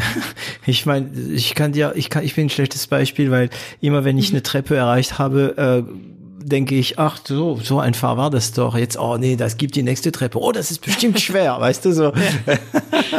ähm, mh, okay, also Zeitmanagement, das, da möchte ich mal kurz mal ein bisschen darüber sprechen, weil das begleitet mich zurzeit. Ich hatte heute noch ein Gespräch mit jemandem über dieses Thema ähm, äh, pünktlich sein, nicht pünktlich sein und so weiter. Ähm, ich bin super pünktlich. Ich habe überhaupt kein Problem damit. Ich bin manchmal spät, wie jeder andere. Aber äh, da ist es, wenn ich spät bin, heißt es, dass mein Pufferzeit auch weg ist, weil ich habe ja immer ein bisschen Pufferzeit. Ja, wenn ich zwei Stunden Fahrt habe, dann wenn ich eineinhalb Stunden Fahrt habe, dann fahre ich ganz einfach zwei Stunden vorher. Und ähm, ich kann auch gut einschätzen, wie was dauert. Bis sogar, nee, ich wollte sagen, bis auf dieses Podcast und einen Witz machen, aber nee, bei diesem Podcast weiß ich jetzt ungefähr, wann wir fertig sind, wie lange es dauert und so weiter. Ähm, deswegen ist es für mich schwer zu verstehen, dass, dass es Leute gibt, die nicht pünktlich sind und die ihre Zeit nicht managen. Das ist einfach schwer. Ich akzeptiere das, weil ich merke, dass ich Leute kenne, die sind mega intelligent, die haben den Wille, aber die schaffen das nicht. Die schaffen das mit der Zeit nicht. Ähm, und bei einfachen Sachen, ne, also äh, ja, zum Essen pünktlich kommen, ja, also deutsche Pünktlichkeit, nicht französische Pünktlichkeit, ja. Die französische Pünktlichkeit heißt, du musst eine Viertelstunde zu spät sein, sonst heißt es, hey, wo ist das Essen? Ähm, ähm, wie, wie ist es? Also hast du daran gearbeitet und Fortschritte gemacht? Dann würdest du aber, wenn du das sagst, alle Leute, die ein Zeitproblem haben, ins Rücken fallen. Ich mache ja gar keinen Druck. True, okay. Super. Oder, oder, oder geht es einfach nicht? Ich glaube, das ist ja, also irgendwie ist man ja auch nur ein Mensch, ne? Also Mhm. und ich glaube, es ist auch manchmal gut, wenn man gewisse Eigenschaften einfach auch nicht immer verändert oder verändern muss, nur weil die Gesellschaft Ah, da irgendwie Botschaft. Ja so so ein so ein Need dazu hat. Also man dann ist man halt einfach vielleicht so, aber man kann ja trotzdem, also das heißt ja nicht, dass man selbst nicht auch an sich arbeitet und wiederum für andere Kompromisse eingeht. Also es ist ja irgendwie auch ein Geben und Nehmen. Ich weiß, dass ich für mich im Privaten es unglaublich stressig finde, um jetzt vielleicht auch so ein bisschen dir das zu erklären, warum ich Zeitmanagement hasse, ähm, weil ich dann ständig auf die Uhr gucken muss und ich kann einfach nicht einschätzen. Ich bin ähm, arbeite eher im kreativen Teil von unserer Firma und wenn ich beispielsweise Texte schreibe oder eine Website mache, dann weiß ich nicht, was, wie schnell ich in der Stunde bin. Dann kann es ein Problem geben, das kostet mich irgendwie fünf Minuten oder es kostet mich 40 Minuten. Wenn ich den Finanzplan mache, dann keine Ahnung, ob ich dann bis Monat sechs komme oder bis zum Ende des Jahres mit den Zahlen. Und dieses ständige auf die Uhr gucken, das stresst mich und dann bin ich nicht, bin ich nicht angenehm zu ertragen. Ja. Äh, das ist so das eine Ding. Ähm, aber ähm, ich versuche halt, je nachdem, mit wem ich auch unterwegs bin und auch im, im Privaten jetzt äh, immer mehr, also auch gerade mit, mit Amelie, wenn man so eng mit jemandem zusammenarbeitet, dann muss man wie in der Ehe Kompromisse eingehen und an sich arbeiten, sonst gibt's nur Konflikte. Und dann weiß ich einfach, hey, wenn ich mit Amelie am Start bin, dann habe ich gefälligst pünktlich zu sein und dann muss das auch sein. Und, Und wenn es aber mal nicht, das klappt meistens. Amelie, bitte hör weg. Ähm, ja, also ne, sie, ich glaube, also ich würde von mir behaupten, ich habe mich gebessert. Ja, das lässt kann man es vielleicht überstreiten, aber Äh, ja, ich versuche halt einfach, wenn wir, klar, wenn wir einen Termin haben, bin ich natürlich pünktlich, ganz klar, ja. Aber mhm.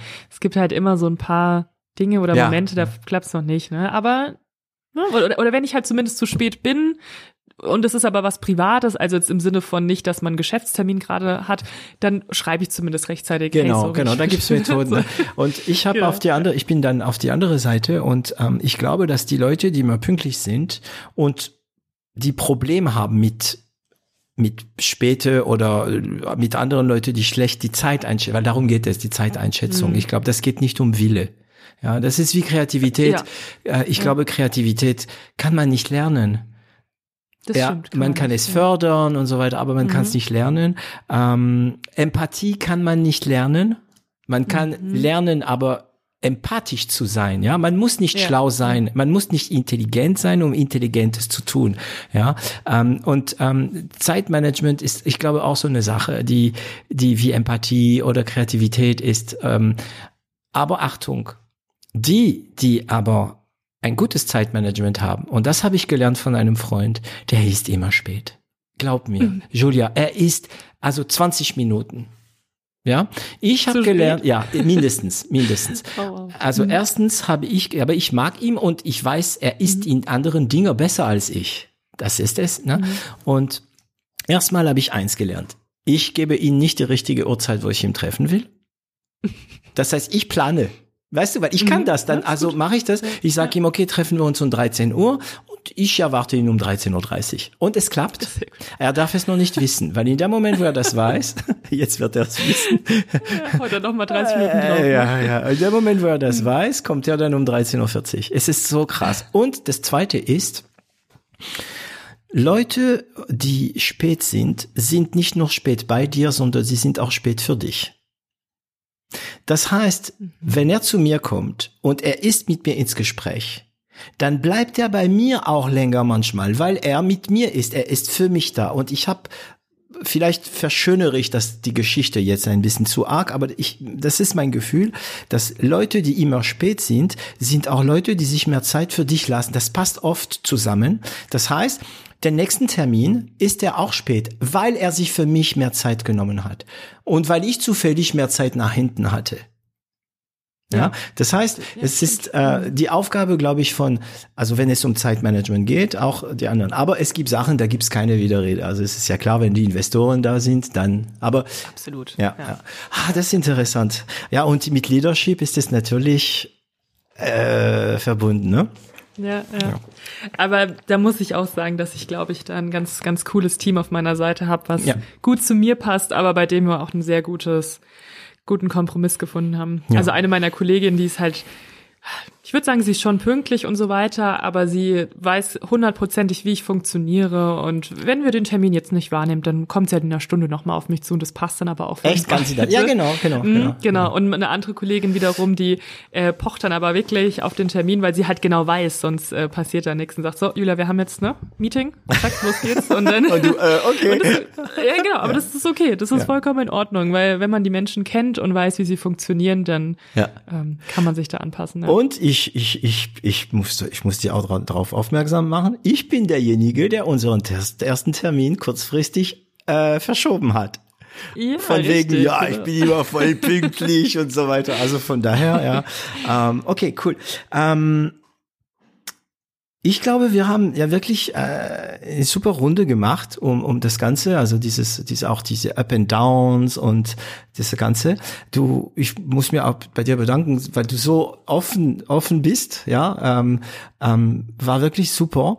Ähm, mit dir zu reden. Und die Geschichte von äh, Spontaneable, oh, das ist immer diese englischen Wörter. Echt. Schwieriges Wort. Ne? ja. Nee, also nicht für jemanden, der normal ist, aber ich und mein Englisch. Also Spontaneable.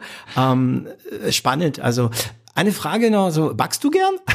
oh ähm, ja, nur Löffeln. nee, nur, nur Löffel, ja. Nee, ich, also ich backe lieber, als dass ich koche. Ah, ja. okay. Okay, bei mir ist es andersrum.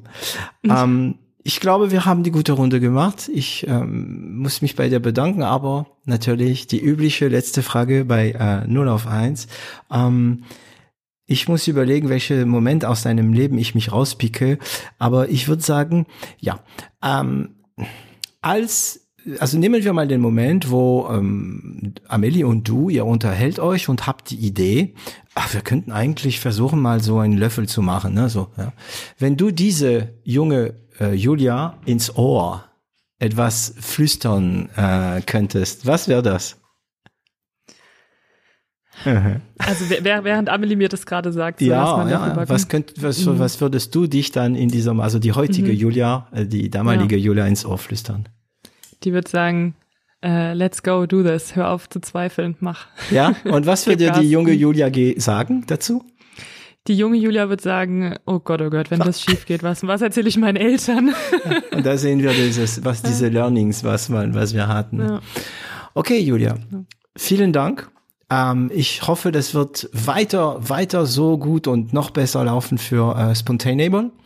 Ähm, und ich sage alle Zuhörer, Zuhörerinnen auch euch danke, dass ihr bis jetzt geblieben seid und tschüss und bis zum nächsten Mal. Don't waste it, taste it. Et voilà, Sie haben es geschafft, diese Folge bis zum Ende zu hören und ich danke Ihnen dafür. Sollte Ihnen dieser Podcast gefallen, vergessen Sie nicht, ihn zu teilen und darüber zu sprechen. Abonnieren Sie uns und zwingt Freunde und Familie es auch zu tun. Sie finden uns auch online unter 0auf1.com. Und falls Sie eine Internet- und Medienagentur mit einem breiten Spektrum an Erfahrungen und Kenntnissen brauchen, melden Sie sich. Das Team von L'Agence wird sich besonders gut um Sie kümmern.